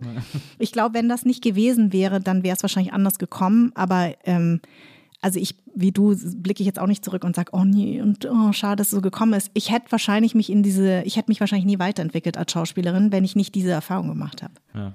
Also deswegen hat es immer wieder sein Gutes. Man muss halt immer nur, finde ich, demütig genug zu sein und sich selber auch zu reflektieren und zu sagen, du übrigens, das war echt kacke, da solltest du dran arbeiten oder das kannst du einfach nicht. Ne? Es gibt Sachen, Ja. da lasse ich einfach meine Finger von. Und ähm, man muss halt dann irgendwann auch mal ehrlich zu sich sein. Ne? Ja, und ich meine, du machst ja mittlerweile auch äh, äh, ganz tolle Sachen. Äh, die Nachtschicht, diese unendliche, das gibt es wirklich schon lange, ne? Ja, aber ich bin da ausgestiegen. Ah ja. Ich bin da jetzt ausgestiegen, weil ich habe das 16 Jahre gemacht Ja, und ich konnte irgendwann mich lang. selber nicht mehr hören. Wo waren sie zwischen zwei und vier Uhr morgens? Ja, das ist natürlich oft das Problem sozusagen bei Krimis, dass man Genau. immer so dieses, diesen ganzen sogenannten Infotext hat, Genau. äh, den man sprechen muss und so. Genau. Aber es ist ja eine der, der, sagen wir mal, qualitativ hochwertigsten Ja. deutschen Krimireihen. Das stimmt. Äh, und ich hatte da wirklich das Glück, also erst Lars Becker, der Schöpfer dieser Reihe, ähm, dass er mir diese Möglichkeit gegeben hat, mir diese, diese Figur auf den Leib geschrieben hat. Und dann habe ich natürlich das Glück gehabt, jemanden wie Armin Rohde und auch später dann, also ähm, als ähm, Katharina Böhm ausgestiegen ist, ist ja äh, Barbara äh, Auer dazu gekommen und mit Barbara verbindet mich eine sehr tiefe Freundschaft und von der habe ich ganz viel gelernt, also von Armin und von ihr. Ne? Also ich durfte dann sozusagen am Set habe ich dann öfters, äh, wir hatten ja immer Wahnsinnsbesetzungen, ne? also von Götz George bis, keine Ahnung, Ochsenknecht und äh, Florian Lukas und ach da und, und, und also ich habe ich hab einfach so viele Kollegen und Kolleginnen beobachten dürfen bei der Arbeit und da habe ich echt am meisten gelernt. Und ich bin nur der, dieser Rolle, huch, mein Lippenstift, ähm, bin ich irgendwann entwachsen. Ja. Und ich musste Ja, irgendwie raus, weil ich konnte mich selber auch nicht mehr sehen. Also es war wie bei Viva so dieser Moment so, oh Mann, das ist irgendwie so eine unterkühlte, fast schon stoische Rolle. Hm. Dieses Jahr habe ich etwas gedreht, worauf ich wirklich total stolz bin. Ähm, Ja. Das kommt aber erst nächstes Jahr raus. Das heißt Mit Doppelhaushälfte Milan Peschel zusammen. mit Milan Peschel zusammen als Assi-Pärchen. Also ich eck Berliner da voll und bin so eine äh, leicht verbrollte Berliner Göre. Und ähm, wir wohnen in dem einen Doppelhaus und, in dem, und haben einen Sohn, der immer schön verprügelt wird im Dorf, ist so ein Loser-Typ, so ein kleiner, dicker Asiate oder Vietnamese. Und in der anderen Doppelhaushälfte ähm, zieht dann so ein political correct äh, Öko-Pärchen Ja, ein bitte. aus äh, Neukölln. Stock im Arsch. Stock im Arsch, äh, die Mariam Zareh, die tolle äh, Kollegin, die auch bei Four Blocks die Frau von, äh, von dem Kida spielt. Und ähm, Benito Bause, der mit All You Need, also die erste Serie über vier schwule Männer, spielt ihren Ehemann. Und das ist so witzig, weil es ist schon fast immer so am Fremdschämen. Ja. Also weil Milan und ich machen alles falsch, was man falsch machen kann. Und ähm, es gab eine sehr lustige Anekdote und zwar musste ich, habe ich dann erst in der Vorbereitung erfahren, dass ich so eine Dauerkifferin bin. Und ich kiff gar nicht und ich rauche auch nicht. Und ich musste ständig Zigaretten rauchen, weil die kifft immer heimlich und ihr Mann checkt es nicht, also Milan. Und dann gab, haben wir so eine Kifferfolge gedreht und, dann, und Benito und ich, also der mein Nachbar spielt, wir kiffen und rauchen beide nicht. Ja. Und äh, dann hat der Regisseur gesagt, na dann lass uns doch mal zum Kiffen treffen. Und dann haben wir uns zum Kiffen getroffen und es war wirklich witzig, weil er war am bekifftesten, unser Regisseur. Der war schon nach zwei Zügen bekifft und ich immer so, ey, ich spüre nichts und habe immer so inhaliert und kam irgendwie nichts. Und wir waren so ein bisschen wie unsere Rollen. Benito hat dann irgendwann so ein bisschen leicht so paranoide Züge bekommen. Und ich war immer so ein bisschen die zu coole, die aber dann so ein Lachflash bekommen hat. Und, da, und dann hat er uns dabei gefilmt, damit wir sehen, wie wir so drauf sind. Und dann haben wir diese Folge gedreht. Ey, ich habe nur gesagt, wenn uns da jemand gesehen hat, was wir da alles gedreht haben. Also es wird sehr lustig. Es war sehr abgefahren. Ja, da freue ich mich drauf. Das ist ja sowieso, äh, mittlerweile sind ja so Fremdscham-Narrative sehr Ja. beliebt äh, Ja, in Jerks, Serien, ne? also Jerks und so, ähm, die das ja auch wirklich auf die absolute Spitze treiben. Ja, das ähm, stimmt. Das ist interessant, dass das so ein neuer Trend ist. irgendwie. Ja, das und stimmt. was ich glaube jetzt, was jetzt glaube ich auch ein großer Trend wird, worauf ich mich sehr freue, ist so, äh, also so ein sehr extremes Feelgood, äh, also wie Ted Lasso. Das ist ja, diese das Serie will ist ja unglaublich. gucken. Ja, ich habe das, witzig, dass du das sagst, weil Milan hat während unserer Dreharbeiten Ted Lasso angefangen. Ja. Und der, den hast du aus seinem Trailer nicht mehr rausgeguckt. Der so, ja, ja, noch zwei Minuten, noch zwei Minuten. So, und ich habe mit ihm ja auch mir ein Apartment geteilt, weil wir haben da immer draußen außerhalb von Berlin gedreht. Und wir haben immer zusammen die WM, also die EM geguckt und er hat dann noch Ted Lasso geguckt. Und ich wollte es diesmal anfangen. Und bin aber leider bei der Morning Show erstmal hängen geblieben und bin jetzt so addicted nach der Morning Show, weil ich finde, da spielt Jennifer Aniston, von der ich nicht so ein Fan bin. Ich finde, die spielt fantastisch. Und es ist ja auch so ein bisschen dieses Me Too und hinter den Kulissen und wie alles vertuscht wird und so.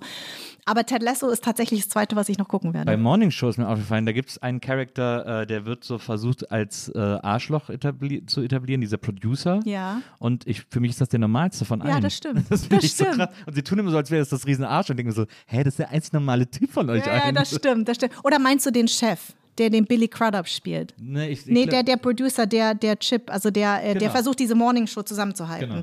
Ja, das stimmt. Ja, das, äh, ja, wobei, also ich finde, Nee, nicht, nee, Entschuldige. Nee, Du meinst, du meinst den Chef, den Ja, der sie, der den sie, sie der dann Party trifft und so. äh, Reese Witherspoon dann ähm, sozusagen Genau. da in diese Rolle. Ja, der, der ist, glaube ich, der Programmchef. Also so, Ah ja, der ist ja. so ein, so ein hohes Tier. Ja. stimmt. Und der ist ein so geiler Schauspieler. Almost Famous. Da habe ich ihn zum ersten Mal gesehen und bin totaler ein Billy Crudup-Fan. Ja, super. Und weißt du, was mir auffällt? Das ist schon nochmal echt im Gegensatz zu uns äh, deutschen Schauspielern. Die Jennifer Aniston und Billy Crudup, die singen dann irgendwann. Ja. Äh, ich meine, Billy Crudup kann gut singen, das wusste man schon vorher, aber Jennifer Aniston dachte ich, wow. Und das finde ich bei den Oscars immer so krass, oder bei den Golden Globes, wenn da die immer das aus dem Handgelenk, ähm, na, die können alle tanzen und singen und ich denke mir immer so, oh, wow, okay, da sind sie uns echt nochmal wirklich eine Stufe. Äh, Ja, aber ich glaube, dass ich glaube, dass ich, das Problem ist, glaube ich, gar nicht, dass das hier gar nicht so viele Leute könnten, sondern dass das hier so wenig gemacht wird. Ja, das also stimmt. ich finde zum Beispiel auch, Das stimmt. Äh, ich, da hatte ich mich, zu, ich hatte zuletzt äh, Thomas Hermanns hier und ähm, mit dem habe ich mich auch der darüber. ist auch bei mir zu Gast. Ah, sehr gut. Ja, genau. ist schön. Wir, wir, äh, wir Ja, tauschen wir die tauschen Gäste. Gäste, Ja, genau, genau.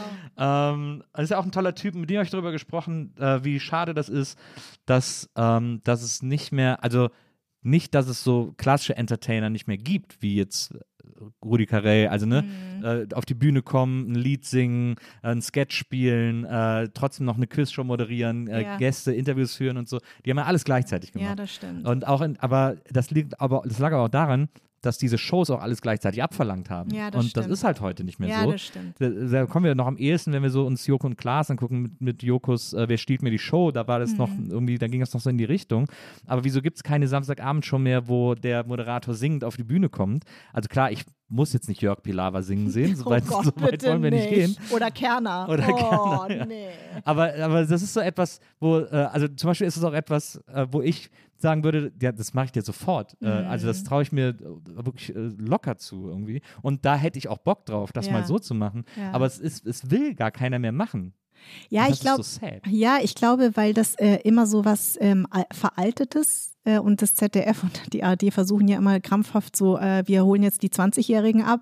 Und ich glaube, das ist, bei uns neigt man immer so ins Extreme. Ja. Also so dieses, dieses klassische, ne, also wie hier Frankenfeld und Plecki Fuchsberger und so, Ja. das, das gibt diesen klassischen, wie du ja richtig sagst, Entertainer gibt es ja gar nicht mehr. Genau. Und das muss erst wieder in Amerika groß werden und dann machen es die Deutschen Vier Jahre nach. später hier. Vier Ja. Jahre später hier und dann kommen sie zu denen und sagen, nee, jetzt, wir machen eine Show wie äh, und dann nennen sie irgendeinen Namen aus Amerika. Das ist ja wie bei den Filmen. Also wir machen jetzt eine Mischung aus Pretty Woman und äh, James Bond und du denkst, weißt du, und mach doch mal was Eigenes. Also ich glaube, und was ich auch immer wieder finde, ähm, wenn ich Kollegen oder Kolleginnen ähm, also Schauspielkollegen und Schauspielkolleginnen vor allen Dingen, immer wieder sage, wenn sie so in Sendungen gehen, entertaint die Leute. Also ich finde Schauspielkollegen und Kolleginnen zu interviewen tatsächlich immer das Allerschwierigste. Das war Ja. auch bei Minka and Friends schon so, weil sie immer sich immer abgrenzen wollen von ihrer Rolle und am liebsten gar nicht über ihre äh, eigene Person sprechen wollen. Und das ist äh, jemand wie Jürgen Vogel ist ja so ein seltener, den hat man ja. so gerne als Gast, weil der irgendwie genau das Prinzip verstanden hat. Oder auch Armin, ja. Armin Rohde ist auch so jemand. Und ähm, also dieses klassische, ich entertaine einfach die Leute. Und wenn du in Amerika, egal welche Show du guckst, egal mit welchem Superstar, die haben es halt voll verstanden. Und die Amis, die lernen das aber auch schon in der Schule. Und ich fand das an der Schule von unseren Kindern, die waren ja auf derselben Schule. Ja. Das wurde ja schon immer gefördert, ne? Also dieses, dieses freie Sprechen, ne? also dass die ein Referat halten müssen, aber schon seitdem sie ganz klein sind. Und wir, wann haben wir unser erstes Referat gehalten? Im, Gy- auf dem Gymnasium? Naja. Ja, also und deswegen können, können wir das natürlich nicht so. Und weißt du, wo es mir am meisten auffällt? Mein Mann ist ja bei Alba Berlin und ich bin ja sehr häufig in den Hallen und ich weiß ja durch ihn immer, wenn diese komischen äh, Zwischen, also wenn immer Timeout, dann kommt ja immer meistens irgendein lustiges Spiel. Ne? Das haben die Amis machen das total gerne, dieses Bongo-Spiel zum Beispiel. Ne? Da wird ein Bongo ähm, äh, ähm, sozusagen eingeblendet Ja. und dann blenden die irgendwelche Zuschauer ein und die müssen dann so Bongo ja, spielen. Ey, in Amerika drehen die durch, ja, die tanzen und machen da Show Ja. und bei uns in Deutschland, wir verstecken uns ja alle. Ne? Also ich, wenn ich das sehe, dann, dann tauche ich immer sofort ab. Also wir haben dieses Gen häu- häufig nicht, ne? Die Leute wirklich zu entertainen. Ja, das finde ich krass bei den Amis. Da siehst du es ja schon, wenn du in einer x-beliebigen Sendung dir Vox Pops anguckst, also so Straßenumfragen. Da spricht ja jeder perfekt in die Kamera. Genau. und, und perfekt unterhaltsam und perfekt on point formuliert Genau. irgendwie, wenn die in Deutschland sich hier vor den Mikros irgendwie einen abstottern. Und, und, und Angst vor der Kamera Ja, haben genau, und so. genau. Das ist echt krass. Ja, und ich glaube, das liegt natürlich also auch an unserem ähm, System, so wie wir Deutsche einfach so sind. Mhm. Ja, also irgendwie immer dieses, ja, wenn dann hochtrabend und, und bloß nicht, es wird peinlich und so. Und dieses Entertain, da ist aber die jüngere Generation schon, glaube ich, wächst damit anders auf. Eben auch durch Social Media. Manchmal hat es ja auch positive äh, Seiten und Aspekte. Und ich glaube, dass, ähm, dass dieses Selbstbewusstsein, also so zu sprechen, das also das, ich- also ich fand, also in meiner Jugend ka kannte ich das gar nicht. Also, ne, also wir waren ja, so die ersten mit Viva und, und auch bei Hugo. Aber so der Durchschnittsdeutsche, der tut sich ja da schon schwer. Und ich glaube, das wird aber immer mehr gefördert in Schulen, weil man auch verstanden hat, dass dieses freie Sprechen, dieses Pitchen, dieses, ne, also mein Mann sagt immer der Elevator ähm, Talk. Pitch, ja. Genau, der Elevator Pitch, dass du halt sozusagen, solange die Aufzugsfahrt ähm, äh, kost, äh, dauert, musst du dein, deine Idee gepitcht haben. Das wird jetzt schon immer mehr gefördert bei, bei den Kleinen. Ja. Das ist gut, wenn die dann mit äh, sechs ihr erstes Startup haben. Ich liebe ja Höhle der Löwen. sieben, ne? Höhle der Löwen Kids gibt es Ja, genau, bald. Höhle der Löwen Kids und ich gucke ja da so gern. Oh, es klingelt. Ja, ist egal. Also egal. Deine Angestellte macht auf. In deinem Reich hier. Ja, das ist, äh, das finde ich auch, das finde ich immer sehr, sehr bemerkenswert, wie das bei den, wie das bei den Amerikanern äh, ist. Einfach fl eine flüssigere Rhetorik haben die einfach. Das viel, viel, erstaunlich. und es ist natürlich auch manchmal so, dass du dir denkst, oh Gott, wie kann das sein? Was ich zum Beispiel immer wieder ähm, finde, ist, ähm, ich war ja bei einigen NBA-Spielen, durfte ich dabei sein, weil äh, mein Mann da natürlich Access hatte und dann waren wir natürlich so in Miami und in New York, in, also äh, und ähm, wo waren wir noch? Wir wollten jetzt nach San Francisco, aber dann kam der Lockdown. Also wir haben uns einige Hallen schon angucken dürfen. Chicago waren wir bei den Chicago Bulls. Und es ist schon krass, da, also weil die drehen da durch, ne? Also wenn diese Kamera kommt und die machen da so viel. Ich meine, auf der einen Seite ist man so ein bisschen so geneigt zu sagen, oh, die Amis und auch wie peinlich. Aber irgendwie ist es, macht es eine Stimmung, die klar. schon geil ist. Ich, bin- ich finde das gar nicht peinlich. Ja. Ich finde das einfach, also das ist wirklich ein Land, das Entertainment perfekt, äh, also perfektioniert hat. Aber es Ja. ist natürlich nicht mehr perfekt, aber, aber es gibt kein Land, das so gut sozusagen erzählen kann wie, äh, Total. wie die Amis. Das Total. ich schon erstaunlich. Ja, und deswegen finde ich auch zum Beispiel die Serien und so, wenn du dir die anguckst, das ist schon nochmal echt ein krasseres Level. Ne? Also ich finde jetzt bei Morning Show wieder Wahnsinn, wie diese Figuren gezeichnet sind. Und da, da gibt es ja unendlich andere Serien, wo du denkst, Wahnsinn. Also echt geil. Aber dann guck unbedingt mal Ted Lasso, weil das Ja. ist, äh, weil da denkt man die ganze Zeit, ich finde das so interessant, wie die Sehgewohnheiten sind, dass man die ganze Zeit mit so einem zynischen oder ironischen Bruch rechnet und der kommt einfach nicht. Das ist, und das ist so toll. Das ist äh, so einfach, aber so innovativ. Das und es ist echt doch die Geschichte von einem Football-Coach, Genau. der in England ein Fußballverein. einen. Fußballverein übernimmt, die Regeln gar nicht kennt. Genau. Ne? Also geil. Weil die, weil die äh, Frau, der der Club gehört, die hat den äh, in der Scheidung zugesprochen bekommen von ihrem Mann. Der hat nicht eigentlich ihrem Mann gehört. Und das war sein Lieblingsverein, deswegen hat er den gekauft.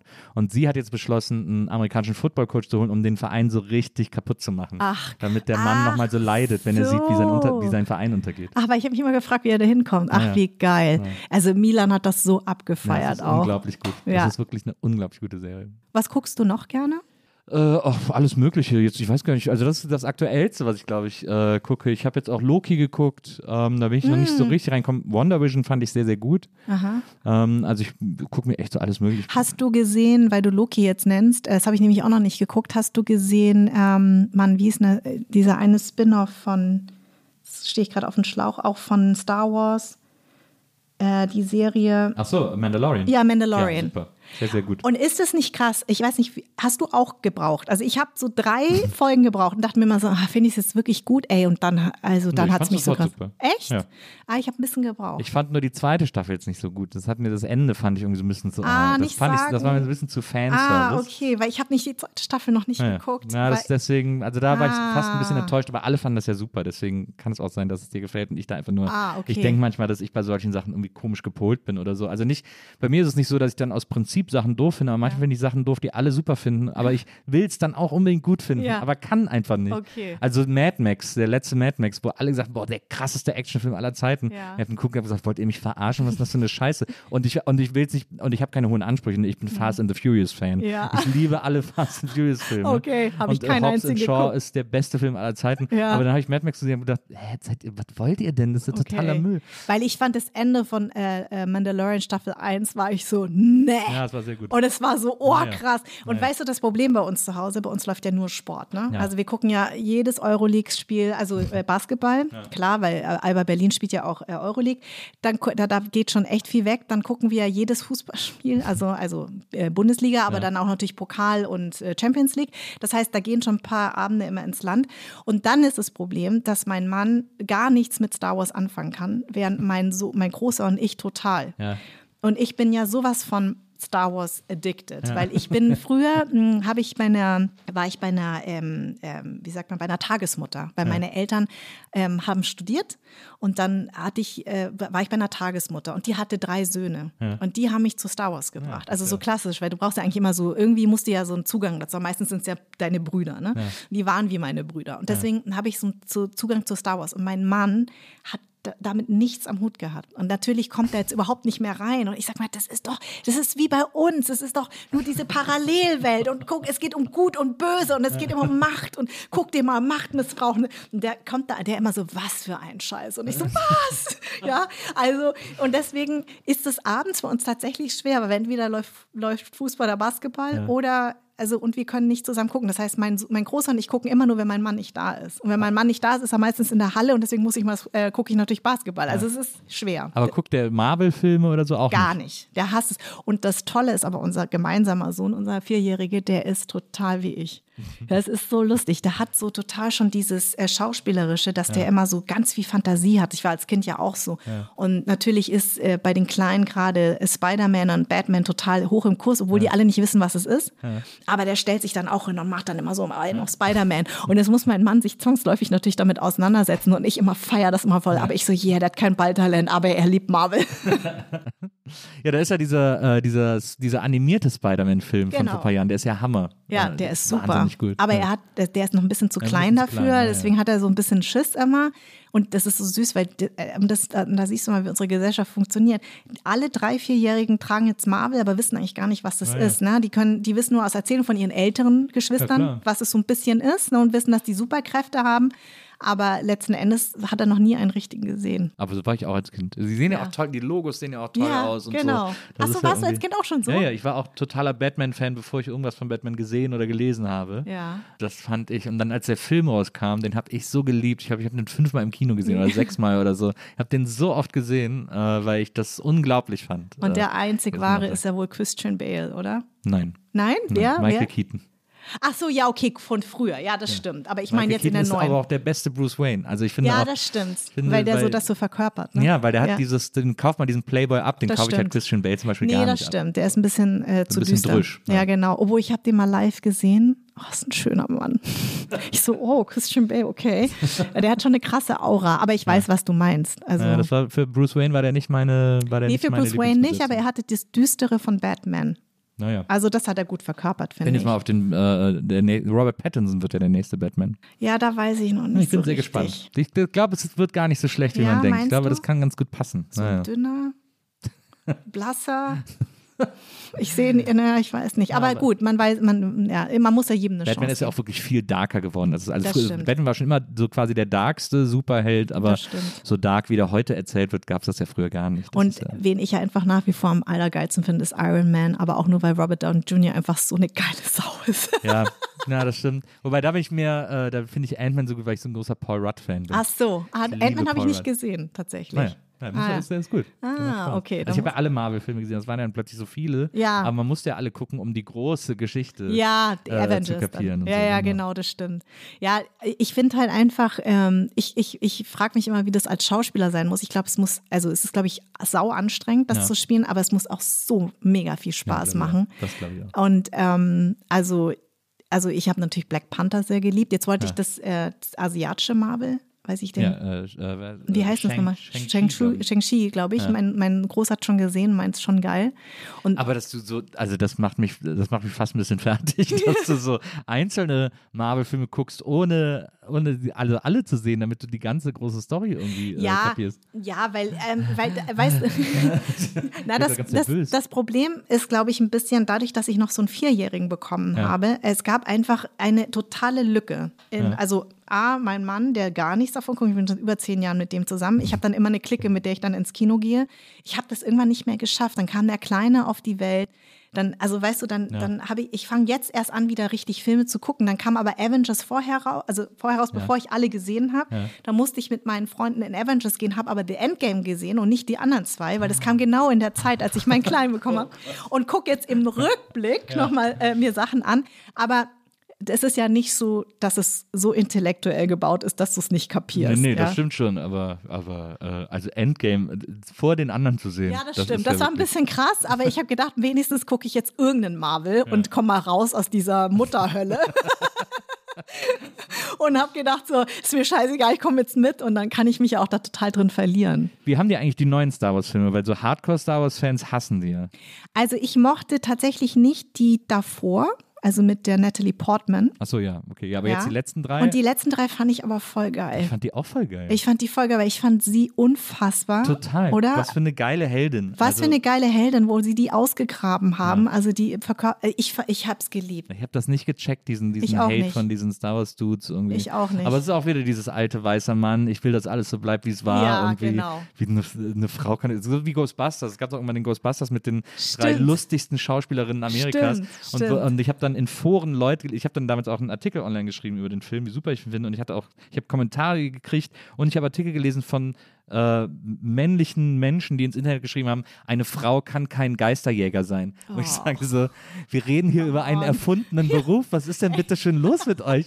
Was ist denn, was ist das, diese Meinung habe ich nicht in meinen Kopf gekriegt. Sie- Das kann doch, das kann doch niemand meinen. Das, geht doch gar Das nicht. ist wirklich krass. Und ich sag dir, James Bond ist ja das, gibt's ja das Gerücht, dass es eine schwarze Frau sein wird, der nächste James Nee, ja, Bond. das ist. Oder das, nicht? Ja, das haben immer, das ist, ist wieder so typisch Springer-Scheiß. Es wird dann so falsch kolportiert, weil im neuen Film, da, da kriegt er seine Lizenz entzogen, weil er irgendwie zu weit geht oder so. Und dann äh, wird halt eine Frau. An, kommt dann, kriegt dann seinen Posten sozusagen. Deswegen ist es dann eine weibliche schwarze 007. Ach, Aber es so. ist halt nicht, aber, es, aber alle haben so getan, als würde sie die Hauptfigur der nächsten so. Filme sein. Das ist Ach aber so. nur ein Handlungsstrang. Ach im so, siehst du, und ich bin wieder auf diese Springer-Scheiße ein, ein, ein, reingefallen, wobei ich ja Springer gar nicht lese. Also wundert mich ein bisschen. Aber gut, es ist Ja, es hat, so vielfältig kolportiert. Ja.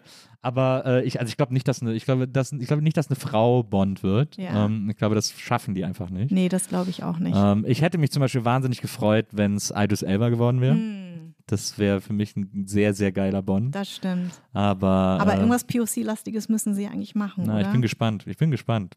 Keine Ahnung. Also ich war fast bei dem äh, Crack James Bond äh, äh, Premieren. Ne? Ah. Der, also äh, le- leider dieses Jahr nicht, weil es ja nicht mehr gezeigt, also wird ja nur noch gestreamt. Ich freue mich so auf den Oh, Film. ich freu, ich habe jetzt Ausschnitt gesehen, weil ich habe mir gerade der Rausch angeguckt. Ja. Hast du den Nee, Film noch schon nicht. gesehen? Wollte ich auch noch sehen. Ey, bitte guck dir den an. Der macht richtig Spaß. Ja. Also vier, vier Typen, die sich betrinken, weil die Theorie ist, ne, bei 0,5 Promille äh, funktionierst du eigentlich erst richtig. Geiler Film und Mats Mikkelsen, ich meine, klar, he's, he's the God, ja? ich liebe ihn, auch in äh, House of Cards, also als russischen Präsidenten.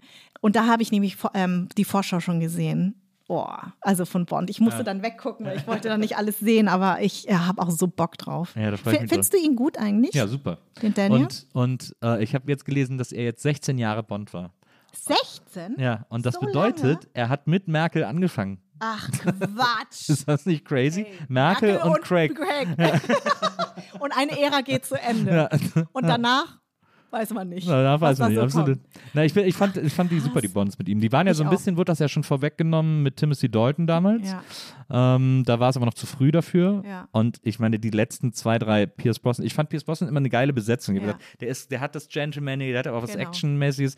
Aber die letzten zwei, drei Filme, die er gemacht hat, die Bonds, äh, das waren so beschissene Bücher. Da hatte stimmt. der ja dann ein unsichtbares Auto und so. Und das war alle so, also kommt ihr noch klar? Was ist denn genau, los mit euch? stimmt, stimmt, ja. Ähm, deswegen haben sie das echt verschenkt irgendwie so. Das wurde ja, alles, war alles irgendwie nur noch so Plastik irgendwie. Und dann war das so ein geiler Neustart, fand ich, als es Voll. plötzlich so hart wurde. Und da war so. ja auch Mats Mikkelsen, Ja, spielt ja war auch die in Casino Hauptrolle, der Böse, genau. ne? Genau. Ja, genau. Und ist es nicht so, dass alle wiederkommen in dem letzten als Bösewicht? Ich glaube schon. Also ich meine, Dings muss ja sowieso wiederkommen, Christoph Waltz. Genau, der ist weil, auch dabei. Äh, er ist ja der Oberbösewicht. Genau. Ähm, aber, also, keine Ahnung. Ich habe es ja auch noch nicht gesehen. Ja, ich habe ich hab nur seine, also ich habe ihn gesehen, aber ich äh, weiß nicht, Ja- Javier Bardem, ist der, ist der gestorben als Bösewicht? Der war auch sehr geil als Der war Bösewicht. so das war so eine geil. mega gute Szene von den beiden. Boah, das war, Und da fand da habe ich mich so geärgert, weil das war homoerotisch, ne? Ja, absolut. Ja, ja. Und es war aber so verschenkt irgendwie. Also, weil der, der ist ja einfach zu dem auf die Insel, hat den gekillt und ist wieder gegangen. Und haben gedacht, hä, wie, was ist das Ja. denn für ein Zwischendurch-Bösewicht? Was soll das ja, denn? genau. Irgendwie Ja, das fand ich auch ein bisschen schade. Ähm, aber ich meine, klar, wenn man Javier Bardem, ich meine, der macht halt immer irgendwas draus, ne? Also, dass du denkst, oh, krass. So. Naja, das war echt krass. Und ich finde das so krass, wo du denkst, okay, jetzt, jetzt vernascht er den gleich oder so, jetzt passiert irgendwas, wo du denkst, mal, ja, jetzt weißt du mal als Frau, wie es mir geht, ja, als äh, Bond-Frau, obwohl man sagt, ich habe jetzt gelernt, es sind keine Bond-Girls mehr, sondern Bond-Women. oh. Das Also ist ja ein richtiger Fortschritt. Es ist ein richtiger. Fortschritt. Man will nicht so Mädchen, sondern es sind starke Frauen. Ja, also auch der Bond ist heute angekommen, wo er sein muss. Die Frauen werden nicht nur, ich meine, das war ja echt krass. Ne? Die kommen eigentlich immer nur rein, haben drei Sätze und dann müssen sie mit ihm ins Bett. Naja, und dann werden sie gekillt. Dann werden sie gekillt, genau. Das war immer die, die Aufgabe der Frau. Deswegen fand ich ja auch immer diese Frage immer so strange auf dem roten Teppich, wären sie auch mal gern äh, Bond-Girl? Und ich denke mir, hm, nee, also nicht wirklich. Aber als Bond-Woman ist natürlich schon was anderes. Das Und, stimmt. Ja, also deswegen bin ich total gespannt. Ich bin gespannt, wann du Bond-Woman wirst. Und ich bin sehr gespannt. Äh, und ich hoffe, dass du dann wieder herkommst. Ja, klar. Dann, äh, Aber du weißt, dann kommt mit Security und so. Und meine Assistenten machen mit dir das. Vorgespräch. Ja, weißt du, so wie es mit Robbie Williams übrigens war. Ja. Der war ja damals bei Take That, war das immer so easy, den zu interviewen. Ja. Und als er dann so Robbie Williams war, hatte dann drei Assistenten, die mir erstmal gesagt haben, was ich eigentlich nicht fragen darf. Und er selber war total entspannt. Ist immer so. Ja, ist immer so. Dass die, äh, die sind fast immer sind die selber die entspanntesten Leute der Welt und Genau. sagen dann immer so, ja, kannst du mir alles fragen. Ja, was genau, So. genau. Ich hatte das nur einmal bei so einem Pressejunket mit Ben Kingsley, Ja. der äh, nicht reden wollte, offensichtlich. Und ich habe ihm eine, also vorher kamen alle frustriert raus und ich so, was ist mit euch los? Ja, der ist irgendwie scheiße drauf und so, ich so, okay. Und bin ich reingegangen, habe eine Frage gestellt und dann hat der extra sieben Minuten durchgeredet, Nein. damit ich keine weitere Frage stellen kann. Ey, aber sowas Enttäuschendes habe ich leider mit Lenny Kravitz auch. Ah. Äh, Also damals war Markus Kafka war bei durfte Madonna interviewen und ich Lenny Kravitz Ja. und alle so ey Jackpot und Jackpot und so und ich kam rein und der war immer nur arschig. Der hatte dann noch so eine verglaste Sonnenbrille auf, damit du ja nicht siehst, ob er die Frage scheiße findet oder nicht. Und der war so scheiße drauf. Also von dem war ich auch echt richtig enttäuscht. Tut mir leid. Ja, es tut mir auch leid. Aber musst immer daran denken, dass ihm die Hose geplatzt ist. ja, stimmt. Und man weiß nicht, ob das absichtlich war. Ne? das war um wahrscheinlich zu voll. genau. ja, also wenn ich Bond Woman werde, dann komme ich hier mit meinen P PAs an. Und Ja, da, dann da bitte ich drum. Ja. Ähm, und, dann, äh, und dann reden wir darüber, wie es dir in Hollywood äh, ergangen ist, genau. Vielen, vielen Dank, dass du heute hier gewesen bist. Noch so, noch als eine von uns. Ja, ah, Als danke. eine aus dem Volk. Und es war schön, einfach wieder so in diesen Erinnerungen zu schwärmen. Ja, finde ich auch. Es hat riesig Spaß gemacht. Mir auch. Vielen Dank an Wenzel, der war heute unser Producer. Und äh, ihr zu Hause, ich freue mich auf euch hier beim nächsten Mal bei der Nils Bokelberg Erfahrung. Bis dahin, macht's gut. Tschüss.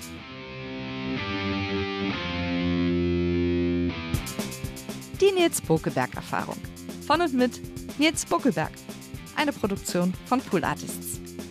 Team Wenzel Burmeier, Lisa Hertwig, Maria Lorenz Bokelberg, Frieda Morische und natürlich Nils Bokelberg.